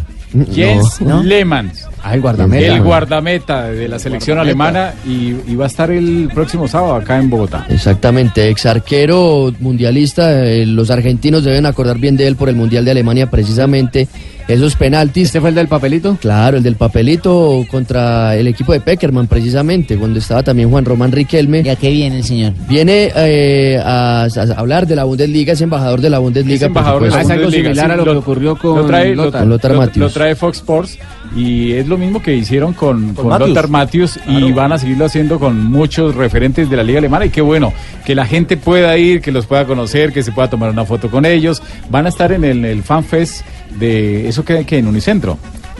en Unicentro. Y precisamente del partido que hablaba entre Bayern Múnich y Leverkusen, donde podría estar James Rodríguez el sábado a las 8 y 30 de la mañana hora de Colombia, él estará analizando ese partido y también el del Borussia Mönchengladbach frente al Schalke 04. Bueno, pero bien, que vengan todos claro, Me, referentes. me dicen que la entrada es libre, ¿no? O sea, Pueden Ah, ir que todos los que quieran, entrada Bueno, libre. los aficionados, me imagino Todos que los quieren ver a- aficionados que quieran conocerlo, que qui- se quieran tomar Todos una los foto, hinchas de bueno. Le Mans. No, y de un referente Lehmann. del fútbol, Lehmann. Ha tira- Ha tirado a Oliver Kahn, sí, Lemans, eh, el que estaba Noya. ¿Cuál otro hacía alemán? Bodo Ingler, que tapó en el Real Madrid Sí, también. también. Ha tenido buenos guardametas en la historia del fútbol Siempre, alemán. siempre ha tenido buenos arqueros. Y les decía Schumacher. que ju- jugadores. Sí, Schumacher en el Schumacher. 86. Imagínense, nada más y nada menos Hitler. No, pues, no, no, no, cuidado, cuidado. Les decía que jugadores de colombianos, porque hay buenas noticias. Jackson Martínez, reapareció Jackson Martínez luego de dos años. Hoy fue confirmado en el fútbol de Portugal. El delantero del equipo nacional, ese inconveniente de tobillo que tuvo Jackson Martínez. No, qué triste porque lo alejó más de dos años y Ah, medio de ya, las canchas. lástima porque y, ya es, no- y es muy difícil que vuelva a tomar ese nivel que tuvo o lo tuvo en el Porto en los primeros lugares lo llevó a un Atlético de Madrid donde no triunfó y después se fue al fútbol de la China. Llegó al Portimonense. el chino baila. Ha llegado a la primera división con el Portimonense, un equipo Llega- de media tabla hacia abajo, pero donde él espera tener continuidad. Y donde llega préstamo a Yo, préstamo. yo no del entiendo manes chino, de porque- verdad, porque yo pienso que el man todavía tiene fútbol para estar en un equipo, por ejemplo, como acá en la Liga No, pero, Colombiana. pero para el regreso está bien que lo hagan un equipo como el Portimonense, que hoy está en el último lugar Sí, de la sé, tabla en no Portugal. Pero mire, es una liga donde lo conocen y es un equipo donde no se le va a exigir mucho, así que creo que es apropiado para que haga su regreso después de tanto tiempo sin Por jugar. ejemplo, es cierto que Farid Díaz vino para el Valledupar. Para el Valledupar, hombre, pero ¿cómo se pues, estaba libre. No, no, pero, pero, pero eso tiene una explicación. Ven acá, Eh, espérate, porque el mando es que esté mal. Bueno, mire, la explicación que me dieron es que eh, pudo concretar ya su vinculación con un club del fútbol colombiano a partir del 2019. Ya tiene todo listo. Pero ese club, como ya se habían pues, cerrado las inscripciones, le permitió jugar. ¿Cómo llama el que no club? estuviera Independiente Santa Fe. Gracias. Y entonces eh, le permitieron jugar con el Barra- eh, con el Valledupar para que lo estuviera inactivo todo Para este tener ritmo. Sí, claro. Por Tiene eso- lógica. Por eso, por eso es que está jugando con Y aparte es el equipo de su tierra, hombre. No, Sí, claro, pues, allá- va tomando ritmo. Y está buena la explicación, mejor. Fabito. Gracias por el aporte. Además, Santa Fe no tiene, no Santa Fe no tiene lateral izquierdo. No, y otro detalle que no nos podemos ocultar, no podemos negar, es que tiene 35 años ya Farid también. O sea, Sí, es- pero- pero- tampoco es que ¿Está para... hechito? No, está bien que regrese al fútbol colombiano. ¿Estás hechito? Pero no, pero todavía tiene. Sí, todavía tiene, pero- fútbol pero, o sea, para está rato. bien que regrese Además, colombiano. con la escasez de laterales que hay. Claro. Nunca hay que descartar a, a los buenos, nunca hay que dejarlos a un lado, así tengan 35, 38 años, vea lo de Valverde, Claro. está de subcampeón ahí le por el momento. Mira Además, además fútbol, en. Valledupar puede tomar ritmo de Ustedes que no han visto a que juega fútbol, nunca descarten a los viejitos. Yo no creo que debamos descartar un jugador que acaba de llegar del Campeonato Mundial de Por Fútbol. exactamente, Mire. por eso decía yo, compa, oye, te manté, ¿cómo que va, viene para...? No es que Valledupar te medite nada, Hoy pero decía- estar en otro club. En Santa Fe va a jugar como lateral izquierdo hoy Nicolás Gil. Es un central, es un juvenil El central. señor Gil. Y lo tienen que improvisar ahí. Con Farid pues tendrían una gran solución en, en ese puesto. A mí la verdad se me hace que es un gran plus que se está dando el Valledupar y el torneo de la bueno, con sí, un jugador sí, como Esa es... Por ese lado no va a pasar caché. nadie en la B. Eso es un caché, como lo dice Fabito. Pero hablemos de Jackson Martínez, porque el jugador de 31 años fue presentado hoy por su nuevo equipo joven, en Portugal. 31 años, está joven. de los entrenamientos y, y- y estar ya con el grupo, ver cómo me voy sintiendo poco a poco y así mismo ya ver cuándo puedo, puedo competir. ¿no? Tengo ganas de competir, pero tampoco puedo eh, afanarme, apresurarme a, a competir cuando tengo casi dos años que no, que no compito. Aquí públicamente le agradezco al entrenador, al presidente, a toda la gente de que, que ha tenido esta iniciativa y que tiene una credibilidad grande. De seguro las cosas van a salir. Lo importante es que regresa, regresa al fútbol activo en un equipo profesional, va a tener eh, sus minutos, Digo seguramente llegarán los años, goles. man, todavía es le fútbol, queda, pues, le sí. queda buen rato. La intención de él es jugar y ponerse a punto. Eh, para mí siempre estaba la oportunidad de volver a jugar, aunque me veía muy lejos, muy lejos de, ese objetivo. Eh, siempre en mi mente estuvo, aún tengo la oportunidad de, volver a los campos y luchar por volver a, a- los campos. En el momento que esa oportunidad se acabe, dejaré de pensar en eso. Mientras tenga la, oportunidad, seguiré pensando en eso y yo me siento muy contento de estar eh, acá y poder estar ya en, poco espero poder eh, volver a jugar. Jackson Martínez, que fue goleador de la Liga Colombiana en alguna ocasión con el Medellín. Y campeón. es una apuesta dura, difícil para y complicada para el equipo. Es decir, eh, no es fácil. Le- le- les pongo este escenario, ustedes como A aficionados, a pónganse como aficionados de un club y le dicen eh, el presidente de su club, mire, la- el refuerzo que vamos a traer es un jugador que tiene dos años que no juega, independientemente de cómo se llame. Por supuesto que va a haber cierto rechazo, por eso digo que es una sí. Es una apuesta complicada, pero, pero yo confío en las condiciones de Jackson Martínez y creo que va a resurgir nuevamente, porque además es un gran trabajador, tiene las condiciones. Fabio, un- pero con ese cartel que dejó Jackson en Portugal, Sí, es imposible sí. que Y por eso- no lo y- y Por eso está bien que sea en el Portimonense. Si usted me dice hoy Además- hoy que lo va a traer al Bucaramanga, le digo, ya, No, por eso, además no era la única oportunidad que tenía, tenía opciones de ir a muchos lados. Eh, yo quiero aclarar algo, mi intención no es superar lo que ya hice, mi intención es superar los dos años que he estado sin jugar. Para mí es más importante superar los dos años que he estado sin jugar a pensar en superar un, récord o, una temporada que, tuve, ¿me entiendes? Porque sé que estando bien sé lo que puedo, lo puedo dar, la confianza la tengo 100%. Pero entiendo lo de Fabio, es una apuesta dura porque el equipo anda mal. Está en el último lugar de la tabla de posiciones, tiene apenas un punto después de cuatro partidos bueno, disputados en zona todavía de puede, todavía puede darle Pero es vuelta, está ideal. arrancando el campeonato, él puede darle la vuelta, es un buen jugador, lo único es que vuelva a coger ritmo y eso, el que sabe no se le olvida. Sí, Jackson es goleador. Eso está bien. Qué bien, Rafita. Ya, ya, ya, Martínez. Esas Sí. clases de, de- de ese ánimo, de esa parte positiva. Rafa, ¿usted podría volver al arbitraje? Está bien. Rafa, puede Rafa, no, Rafa lo puede ¿Se le hacer. envía los cortos, Rafa? Que de pronto no Sí, tenga el físico he para dejado, correr la siempre estado cancha. ahí. Pero, Sí. pero a la edad de Rafa sí lo dejan pitar profesional, ¿no? ¿Quién A los sabe? 43, sí, claro. Claro, ah, bueno. Entonces, ¿por qué no vuelve, Rafita? Tanto árbitro Rafa, malo lo que que pasa por es que no tiene 43. O sea, estamos hablando que, que se hubiera reintegrado hace 15 años. O sea, a los 43 usted pitó. Claro, y a los A esa se retiró del arbitraje, Rafa. Rafita, pero tanto gallo, tanto gallo que malo por pitando. ahí, todo Rafa, eso. fresco, mande a comerciales. aproveche. Bueno, Él sigue pitando. ¡Cojas el pito!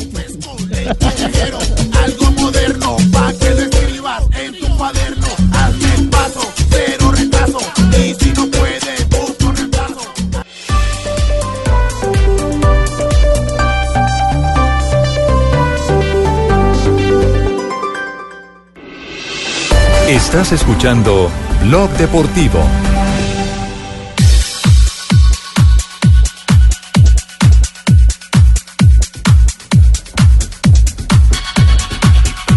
Y con Esa Jumbo, sobre las Eso, con Junior, tres, con Junior. 28. Vamos. Jumbo. Jumbo. Que a mí se me pela Noticias frescas que tienen que ver con nuestros ciclistas y la ilusión que permanece de la Vuelta a España. La frescura de Jumbo te trae noticias frescas en Blog Deportivo.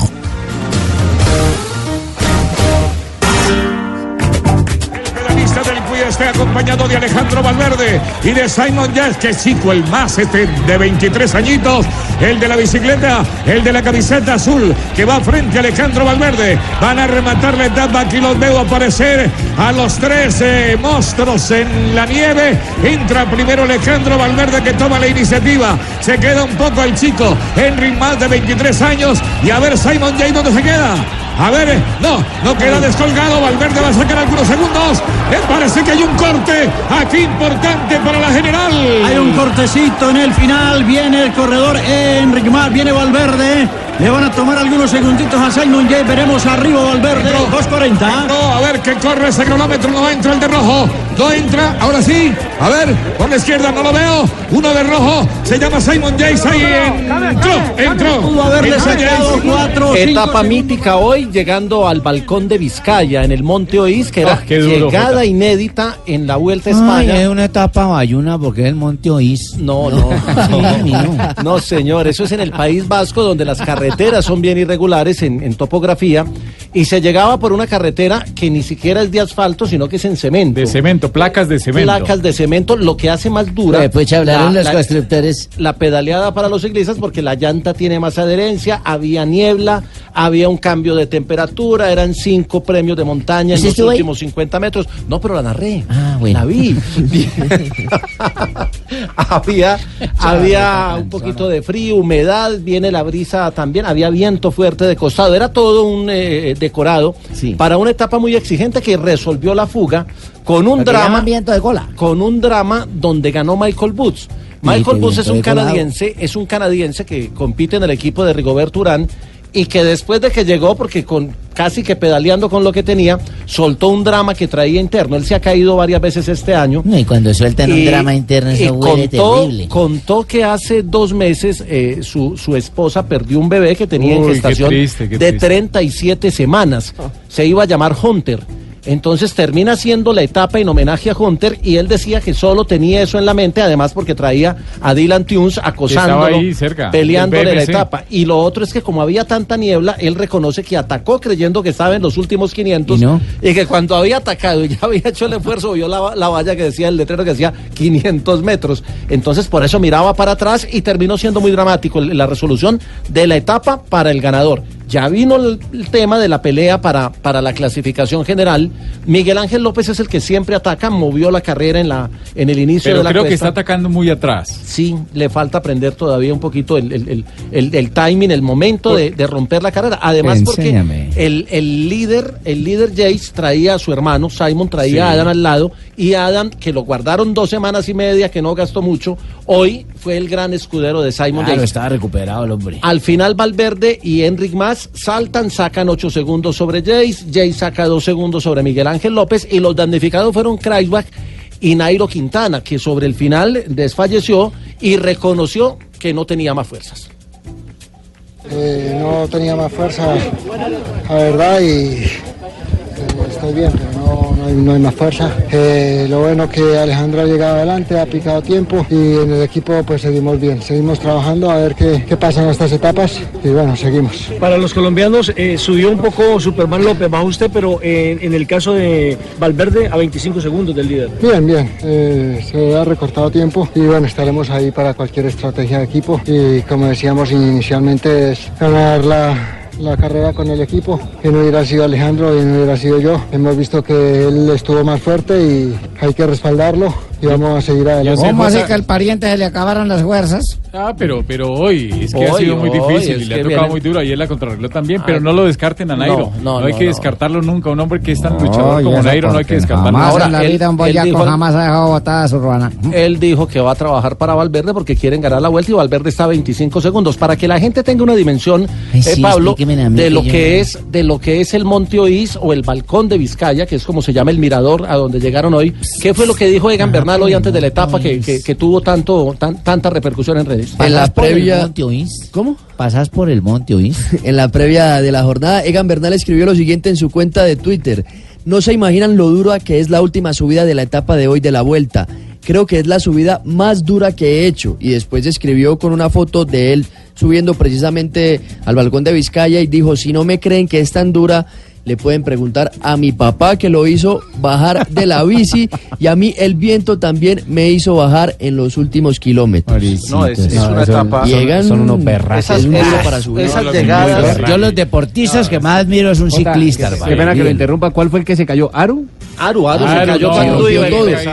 Uy, se durísimo. Yo estaba con la transmisión de Caracol Televisión ahí Fabio siguiéndola. Aru, Se cae, se raspa increíblemente las dos piernas y la parte de atrás. la nalga? La nalga, sí, pues por decirlo Alguna el- manera, el el- costado derecho. y el si uniforme- nada, vuelve y coge la bicicleta. Ay, o sea que llegó raspando. Sí, no, es que se le Llegó raspado, raspado. Y, y además la expresión fue literal y fue, en- fue en- en- se escuchó puta bici, lo dijo en italiano, No, sí, pero, sí. pero quedó muy clara la expresión porque es que terminó con rabia. El Bueno, lo cierto, es, lo cierto es que la clasificación general dice que todavía la vuelta no ha terminado y que cualquier ¿Cuántas cosa... etapas quedan, Jota? Quedan, cua- que cua- eso, cuatro etapas. Mañana es la llegada a Lleida, que es una etapa plana, pero que tiene viento fortísimo de costado y podría haber abanicos. Etapa de cuidado. Pasado mañana es una etapa monopuerto, es decir, un recorrido largo y al final 17 kilómetros de para arriba. Y el sábado es una etapa corta, 97 kilómetros y multipuerto. Tiene seis premios de montaña Oh. encadenados. Sube, baja, sube, baja, sube, baja y termina arriba.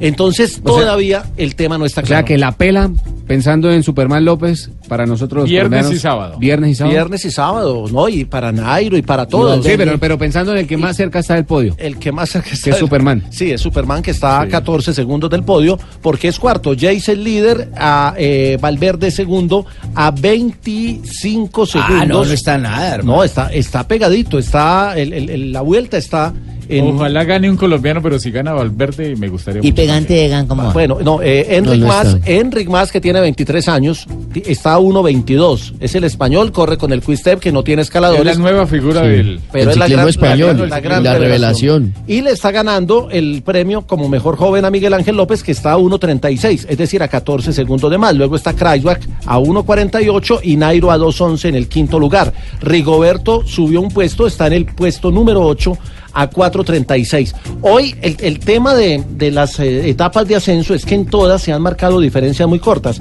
pero creo que la explicación la da Nairo cuando le preguntaron por la subida y dijo es que estamos subiendo muy rápido. Y se ha ido rápido. eh, me ha costado coger el paso al comienzo, pues he mantenido, he mantenido, eh, porque me han sacado de punto y finalmente pues he llegado con, con Krujewicz, que también ha seguido y, y bueno, importante que Alejandro ha estado ahí. El otro día decía Eusebio que se vería en la carretera quién era el líder de Movistar. Hoy eh, habéis cambiado ya, ya queda claro quién es el líder. Sí, eso siempre ha pasado y seguirá pasando. Ah, hemos funcionado así en este equipo de siempre. Eh, el que está con más piernas y la carretera lo dice, hay que y lo importante es que el equipo sea el ganador. Jota, falta vuelta. Usted que es el especialista, conjunto con Joana, pues de nosotros acá en ciclismo, hay países que tienen más ciclistas élite que Colombia y España en este momento, porque estamos hablando del muchachito es más. Enric Sí, Mas. muchachito. Henry más. Hablamos de Mikel Landa también. Sí, no, lo que pasa es que Acá mira, venimos hablando de Egan Bernal, de Soto, de el las, Ramiro. las grandes potencias Sosa. del ciclismo siempre han estado por el lado de España, Italia, Colombia, que tiene una Bélgica, que tiene una gran tradición. Aparte de que yo. Aparte por la, por la oportunidad que tienen ellos de estar dentro del continente europeo. En cambio aquí es esperar a que vengan eh, los, los scouts, pues por llamarlo así, o esperar a que salga algún equipo y vaya y compita a Europa y pueda ver a los ciclistas colombianos. Así es más difícil y sin embargo Colombia está en la élite. Ahora, se podría dar una cosa particular si gana Yates. Sería la primera vez en la historia Es británico, ¿no? Sería, sí. Sí, que las tres grandes La primera vez en la historia que un país gane con tres ciclistas distintos las tres grandes, porque ya lo hizo. Thomas y, eh, claro, y que ganó el, el Giro, Thomas que ganó el Tour y, y Yates que podría ganar la vuelta, porque ya lo había hecho España y lo había hecho Francia, pero con doble ganador en el mismo año y otro ciclista haciendo la tercera carrera. Aquí lo podría hacer el, el Reino Unido con tres corredores Si distintos en las tres para grandes. llevar tres años narrando ciclismo sabe No, mucho. lleva 30, 30, 30 barbarita. 30 barbarita. Escuchemos a Nairo, porque... Bueno, pues entonces, ¿qué le hacemos fuerza al pariente o ya se le acabaron las fuerzas? No, no, Siempre no, hay que no, hacerle no, fuerza. No lo descarte. Se le acabó la fuerza de la pierna izquierda. López también es pariente. Escúchelo, escuche a su pariente eh, hablando con claridad de qué fue lo que le pasó. Bueno, no sabemos eh, cómo sigue el cuerpo, eh, lo que digo, el cuerpo bien, pero pues no va más, eh, el ritmo muy alto y no vamos a decir mentiras que estoy enfermo, que estoy, no, porque es lo que es. No va a decir Es lo que hay. mentiras, no va a decir que Es está lo que hay enfermo. donde porque ha no visto un boyaco Eh. que deje, así usted que cree, de una vez dijo, no estoy Boyas- enfermo nada. Boyacense. Boyaco, pa' yo es un boyaco y usted luego usted que es... Rafa, un líder total, Nairo Quintana. Es un líder, un sí. berriondo. De otro Y país, se le de- nota muy maduro ya con de otro, con de cierta manera, intenta evadir la Sí, prensa no o decir, no, intentemos, la noche tal, y sí. Ahora, Fue ahora, clarito y dijo, no estoy enfermo, Mire, no me dan las piernas. ¿Sabe qué es lo, lo- lo particular del asunto? Es que es sexto en la general. Entonces, además, pre- ¿saben qué es lo preguntémosle a Fabio humano. qué le ha pasado, o preguntémosle a, a, a, a- a Rohan Dennis, o preguntémosle a Richie Port, eh, o claro. preguntémosle a Aníbal. y Pero cada ¿saben qué? cada Claro. uno tendrá su explicación. Es que el ciclismo Escuchen. es así. Él ha disfrutado de las victorias, de los podios, Claro. y en esta ocasión es sexto, y Lo lo, y mismo lo- le- y lo estamos viendo como si estuviera muy mal. Lo mismo le preguntaron a Simon Yates cuando en el Giro de Italia perdió y quedó atrás. Además Pues tiene algo fabuloso, y lo es ser humano. Los últimos y, días, chao. y todavía no han es un sabido qué le pasó. señor, es un señor de carne y hueso, se puede cansar, tiene derecho a estar triste, alegre, Jota, victorioso. ¿qué pasaría con Nairo? ¿Que explotó muy rápido? Pues ¿O qué lectura se le puede hacer al Pero es tema que de Él Nairo mismo Quintana? lo dice, no se sabe, no se sabe. Igual No, Nairo tiene cosas. 28 años, o Tiene sea, todavía 28. tiene Son- mucho son por muchas cosas. Lo que pasa es que, de cierto modo, nos malacostumbró Nairo Quintana. Es Eso correcto. pasa como cuando uno se encarama en una vieja y uno explota enseguida y, ¡eso! y la emoción. La mala costumbre. Respete, hombre. Estamos No, hablando no, de un tema serio. Estamos hablando de ciclismo. No, no, mire, lo de, lo de Nairo eh, es como lo de... Mire lo que pasa, voy a poner un ejemplo. Eh, en, en el Giro no sabíamos qué pasaba con Esteban Chávez. Y, y no sabíamos por qué se estalló, qué pasó. Oye, sí, Y no. seis meses después sale el estudio que le hacen médico y termina teniendo una, una mononucleosis. y por eso era que no se sentía bien Una en carrera. muy delicada, Aparece, claro, que le puede dar a cualquier persona, pero si nos da a usted o a mí o a, No, lo o a jode. Jonathan, pues uno se enferma y viene a trabajar así, pero es que el ciclista tiene que meterse Claro. 200 kilómetros diarios cosa. y con una baja de defensas que es lo que genera la como nucleo, yo estaría pues ahí de baja nota. uno. Eso viene Sí, siendo una sí, cosa sí, inhumana el ciclismo. Sí, es, es En el- ocasiones. Es un tema muy complejo y que requiere de mucho, mucha investigación y mucho trabajo científico alrededor de Y deberían replantear el tiene tema que de estar las 100% lo deberían replantear el tema de las de las etapas tan largas. Sí, tiene que- razón, Rafa. Que hay muchos que pierden espectáculo y solamente lo van en las los últimos kilómetros y realmente es un desgaste Yo terrible. digo que máximo un man debe- Pero es que debería estar al día tres, tres horas subir una cicla, pero es que hay manes que seis, siete horas vas metido, no, hombre, es un desgaste muy brutal. ¿Cómo, Joanita?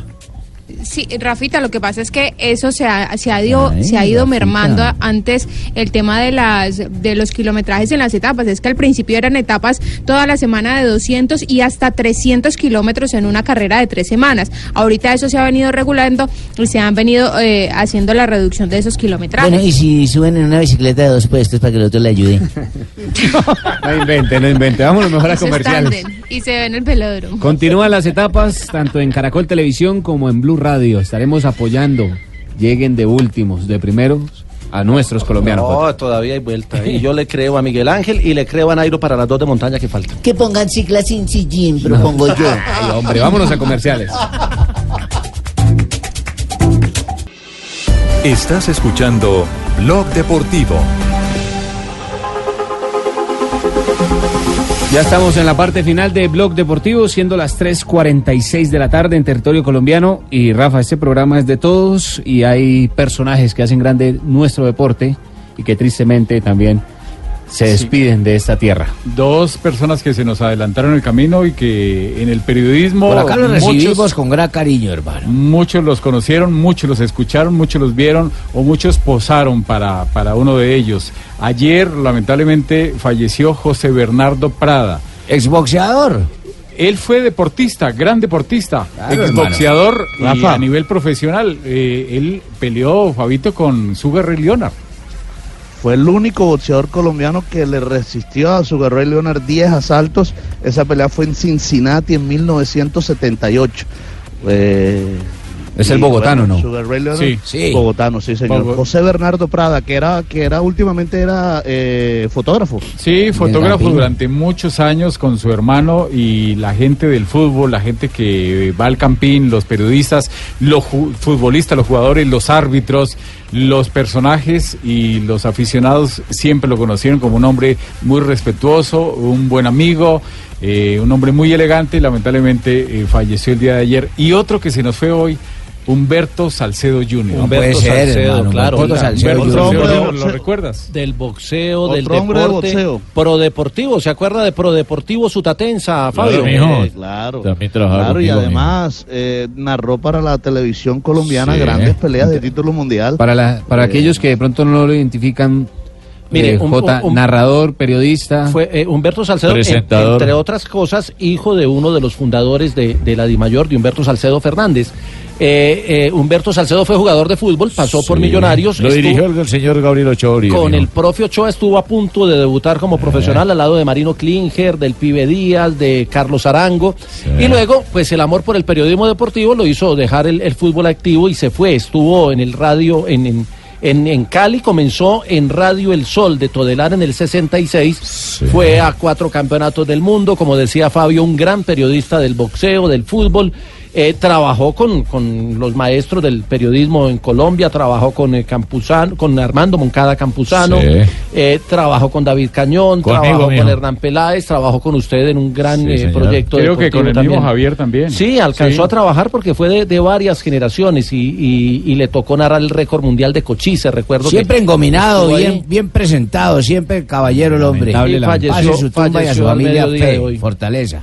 Lo importante es el legado que dejan. Sí, Es sí, lo más sí, al- importante. al- al- algo muy importante y que la gente lo recuerde y fueron buenos profesionales y buenos amigos. Bueno, paz en su tumba y a su familia, mucha fortaleza, a la familia de esos dos personajes que han hecho grande tanto el periodismo como el deporte en general.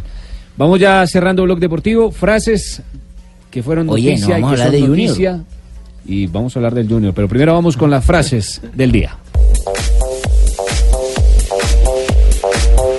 Bueno, la primera la hace Asensio, pero no Asensio el tolimense que trabaja para acá, no, es el jugador del Real Madrid. Marco Asensio, ¿no? Sí, sí. Dice, no me gustaría acabar mi carrera con el número 20. Ponga el 19, entonces. La siguiente la hace Joseph Vives, presidente, portavoz, perdón, del Barcelona de España. Dice, no nos preocupa que la selección tenga menos jugadores del Barcelona. Eso porque ha tenido, o en el triunfo que tuvieron ayer sobre Croacia, había superioridad del Real Madrid. Xavi Hernández se metió en un tema político, dijo desde la distancia. Javi siempre le ha gustado la política. No, no, Xavi Hernández, el jugador español, catalán. Dijo desde la distancia muy orgulloso de que todos los que lucháis por, de todos los que lucháis por nuestros derechos, está pidiendo la libertad para los presos políticos de Cataluña. Y del Piero, el jugador italiano, dice, lo de Cristiano es como lo de LeBron, LeBron James y los Lakers. Cristiano es un campeón. Y también habló Sami Khedira, el volante alemán que renovó con la Juventus hasta 2021. Estoy muy orgulloso de ser parte de la gran historia de este equipo. Gerald Boateng, Gerald Boateng, jugador Bayern, dicen, ya me amó para decir que no irían de United. ¿Será que en tono colombiano alguien la puede A, decir? a ver, mijos, le decimos. El señor Gerard Boateng, jugador del Bayern, dijo: Llamé a Mou, o sea, a Mourinho, para decirle que no iría al United. La siguiente la hace Miguel Ángel Borja. Dice, ya me encuentro mejor. Espero estar frente a Cruzeiro. El compromiso será hoy a las 7.45 de la noche por la Copa de Brasil. Tenía una molestia en la pantorrilla. Mauricio Zamparini, presidente del Palermo, dijo, creo que Dybala se irá a España en el mercado de invierno. Oye, dejen leer una Fabio. oye. Bueno, Carlitos Tevez, una gran frase, la de Carlitos Tevez, dijo, a Cristiano lo veía todo el día en el gimnasio y a Messi todo el día con el balón. Mientras que el ciclista español Alejandro Valverde dijo, esto cada día es un examen y lo estoy pasando con sobresaliente sobre la Vuelta a España. Ahí están las frases que fueron noticia, las frases del día aquí en Blog Deportivo.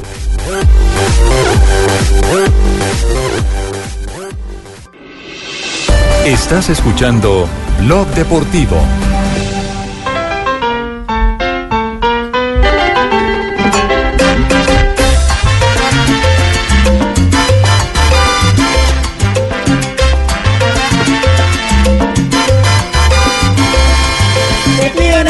Tiene velocidad para llegar siempre al gol.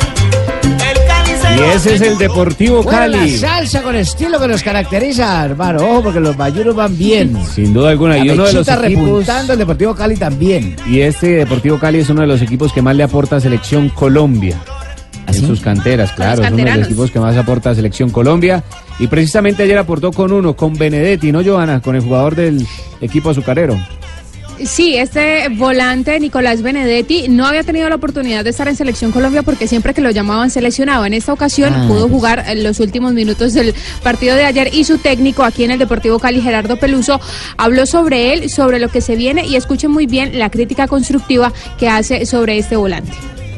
Yo desde el punto de vista del rendimiento y de la actitud del jugador quedé muy conforme a pesar de que fueron pocos minutos porque estamos trabajando con Nicolás para que pueda desarrollar todo el potencial que tiene. Él tiene un potencial que ni él mismo sabe qué es lo que tiene, pero como con el talento que tiene, corriendo poquito y jugando poquito, alcanza porque es un jugador que tiene muchísimo para dar y no lo ha dado todavía. No ha desarrollado el potencial y hasta que no se transforme en un jugador completo, no van a venir de Europa a buscarlo. Yo se lo dije a él y le mostré los números, entonces que por algo pasó un periodo de pase y no vino nadie a buscarlo. Hay que decir las cosas como son. Él, como inteligente que es, está en busca de ese jugador completo que puede llegar a ser Nicolás Benedetti. Ay, qué che, palabras las que le está sí, entregando. además virgen y todo porque no lo ha dado. No, no, no. lo o ha sea, a ver, está diciendo que le falta, entre comillas, le, no sabe uno si es un, un aplauso o un regaño, porque le está diciendo, entre comillas, que le No, falta una- esforzarse más para ser jugador. Que lo tiene Exactamente, todo que para está triunfar. jugando muy poquito y que no está corriendo tanto. Es lo que Que lo está básicamente conformando, está diciendo, que está acostumbrado a Que eso. Imagínese cómo sería si metiera más. Claro, le está desmotivando para que dé todo lo que tiene de sí.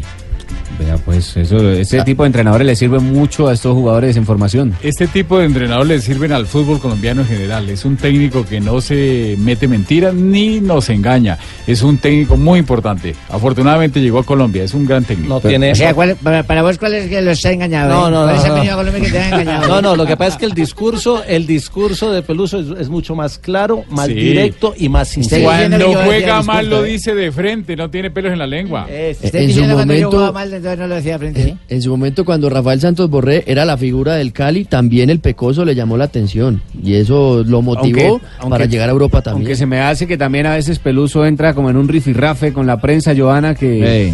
como que también Sí, en es que- ocasiones como se, Como se le canzon- zafa la como cadena. canzoncito, sí. Sí, sí, sí, a veces no- digamos Sí, que sí, de sí. pronto eh, responde como con dos piedras en la mano, pero bueno, es, es, es su forma de ser, yo lo entiendo en esa parte. Lo que pasa es que ahora hay una polémica y es que Gerardo Peluso lleva dos encuentros, el del Once Caldas y el de la Equidad, sin entregarnos la nómina de convocados.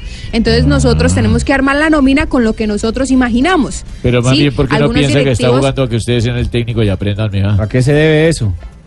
No, pues es que eh, no, es que es un juego de palabras lo que acabó de decir también Gerardo Peluso en esa rueda de prensa cuando se le hizo el interrogante y se le hizo el reclamo respetuoso, por supuesto, de por qué no nos entregaba la nómina de los convocados, por lo menos. ¿Usted por qué no entrega la nómina?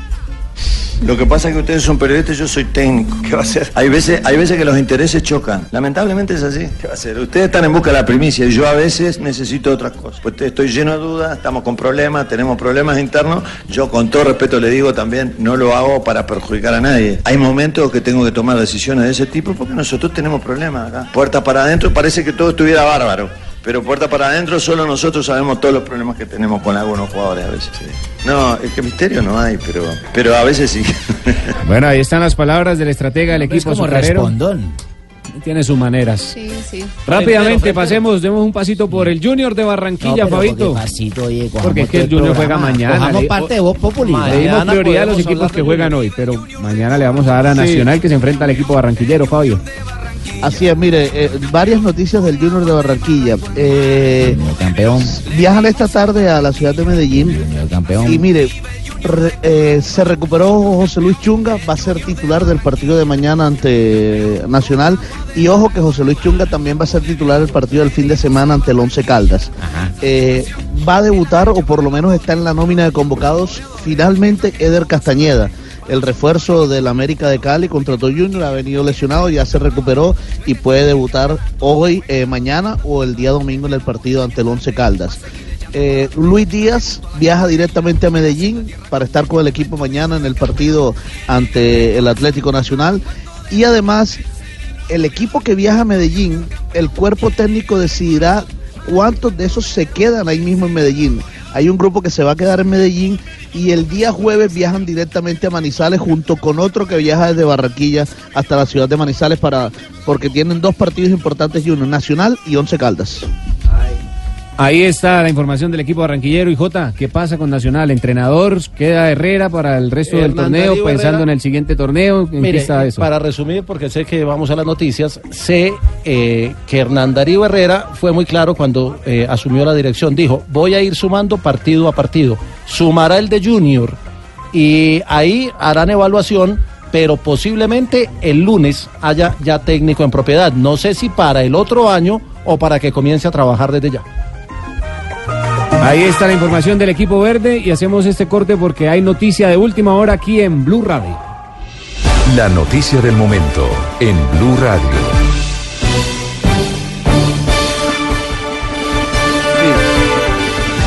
Cuatro de la tarde en punto. Atención, hay información urgente. Ya seguimos con Blog Deportivo y con Voz Populi. Atención, antes hablamos de información de última hora.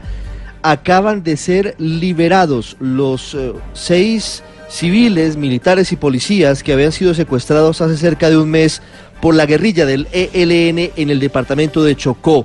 Esta liberación es clave porque era el paso previo que exigía el gobierno del presidente Iván Duque para reanudar la mesa de negociaciones con ese grupo armado al margen de la ley. Damián Landines, ¿qué sabemos de la libertad de estas personas hace minutos?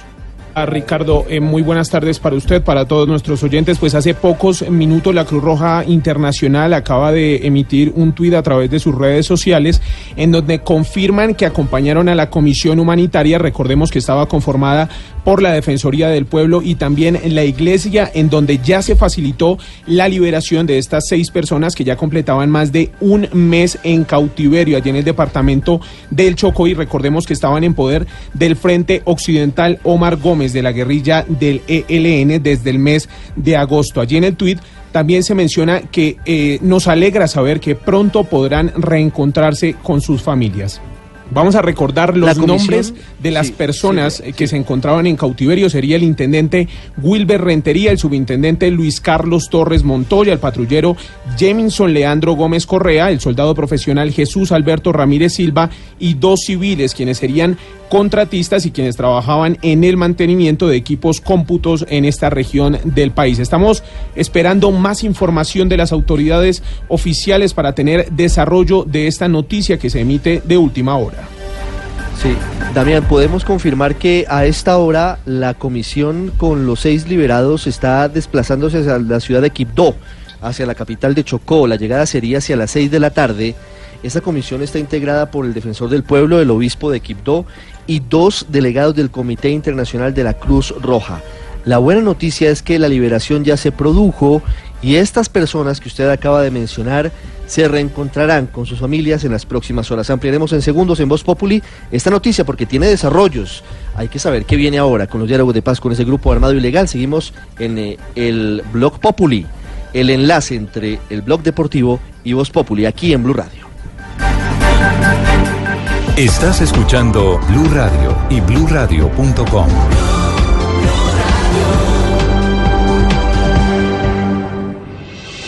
Estás escuchando Blog Deportivo.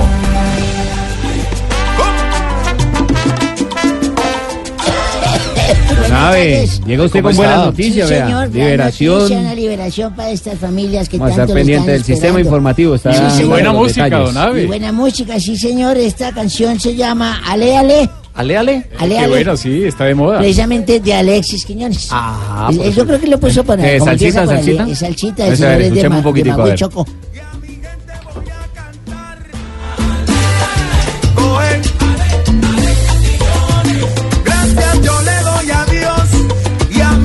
Va a dejar todo, no?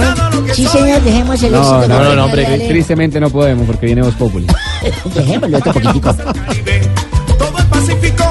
Pero no tiene Sí, Pacífico entero, eso. Bueno, un 12 de septiembre, un día como hoy de 1925, se inunda la Federación Boliviana de Fútbol. Se funda, se funda. Se, fu- o sea, se funda la Ah, Federación sí, Boliviana. se. Quien tenía como su única participación en un mundial que eso fue en el 94.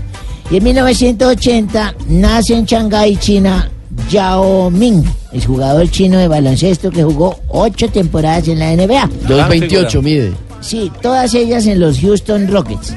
Jugadorazo. 2,28, dijo, madre, duerme parado.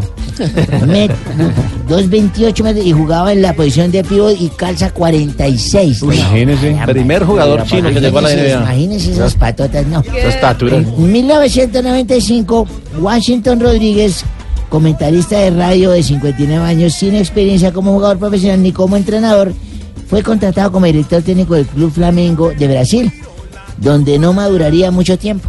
No maduraría, no duraría. creo. No, no duraría mucho Sí, tiempo. claro. sí. Póngale las ¿Y gafas, recuerda que yo les dije que fui sacerdote? Sí. También. Sí, fui Esa no me la sabía yo. sacerdote. ¿Ya se retiró? Estábamos una vez ahí. ¿Hace cuánto fue eso, una vez? Eso fue hace Pero, 32 don años. Pero usted se retiró rápido, Abe, Sí, ¿no? señor, sí, me pasó lo del padre Linero. ¿Cómo le fue después del retiro? Muy bien. ¿Sí? Sí, porque el man está vivo y todo. el tiempo. Haga buen uso Yo del leo- retiro. Yo leo los libros y todo eso. Uno también claro, es ser humano. y vaina. En todo caso, yo estaba ahí cuando de pronto dije en la ceremonia que estábamos realizando, dije, por favor, levantan la mano los familiares del novio. Levantan la mano como 30 personas. 30 compañeros. Y ahora, por favor, levantan la mano los familiares de la novia. Más, me imagino. Y, sí, 50. ¿Usted también sabe ahí? No, pero siempre las novias O sea- o sea siempre que había más. 80, había 80. Sí, entonces Sí, dije, bueno, más invitados las novias. y sí. ahora me hace favor y se salen porque esto es un bautismo. Muy bueno, don Abe. Muy bueno. Sanito Dorado, el vino sanito. Ay, buenas tardes, papi. Hola, hermosura. Buenas tardes, rico. Rica. Ay. De verdad me encanta verlos a todos así tan bonitos y cómo le luce ese busito de blue. Sí, Ah, ¿le pero gusta? está Sí, me quedó tan lindo ese busito debajo de mi cama el otro día. Ah, sí. Pero no sabía de quién era porque todos tenían el Duro de casar. Sí, sí. Y yo, mira, el otro día acá preguntando de quién es este buzo que anoche estuvieron en mi casa y era de todos. De Mira, de todos, sí. estuvieron. O sea, ni por la talla lograba sacarse. No, papi, no. Hay que marcarlos, hay que marcarlos. Hay que marcarlos, sí. Bueno, eh, quería felicitarlos de verdad desde el fondo. Mira, tócame acá el corazón, se A me ver. está saliendo, mira. Y sí. Uh, Ay, pero- sí. Quiero espera, espera, déjame tocar un poquitico más. que- Mira, que- mira, mira. Puede ser algo grave. Mira cómo eso. late, mira. Ay, quiero Sí, felicitarlos por la transmisión del partido de anoche de Colombia contra Argentina, papá. Muchas gracias. De verdad. Gracias. Aunque a mí Gracias, no me gusta mucho ¿No? el fútbol, yo estoy de acuerdo porque ayer yo lo soy. Y la transmisión fue así como se ve el doctor Javier Hernández cada que llega a esta cabina. Impecable. Sin duda alguna fue así. Gracias. Pa' que, pa' que, pero contra Argentina los muchachos nuevos parecían mi richichi en la intimidad. Su richichi en la sí, intimidad. sí, sí, se le ve así las ganas, ¿no? La ansiedad, la pasión. Pero a la hora de meterla se asustan. Ay, Sí. cuidado. Pues de meter la pelota. La pelota, Ah, sí. bueno, sí, sí, nos faltó eso. Faltó meterla. Mira, pon la manito otra vez, mira, A ver, siente, Mesa. siente. Pero eso está grave, yo creo. Sí, sí, se sale del Sí. pecho la. Doctor Jonathan. Dí- dígame. A mí sí me hizo falta el que me parece el más lindo de la selección. Ese al que todas vemos hermoso con ese garbo, la juventud, el ánimo. Pues si no me critiquen por lo que digo, que una también puede mirar. Claro, me imagino que se está refiriendo a James. No, no, no, a Peckerman. Por el Vea, garbo, u- claro. Una cosita, don Juan Jaime. Señor. Pues a esa Señora. muchacha Dania la Ay, ¿qué debería meter a la selección. ¿Verdad que sí? Es, es muy buena jugando. Yo no sé si será buena jugando, pero para cobrar dicen que sí es la verdad. Toca, toca, papi, toca. Ve, espere, espere, Dania, Dania, creo que estoy grave. Ven, permíteme, sigo tocando. Pendejo, el corazón está al otro lado. Cuatro de la tarde, siete minutos. Sachi, Muchas gracias, Dios. señores.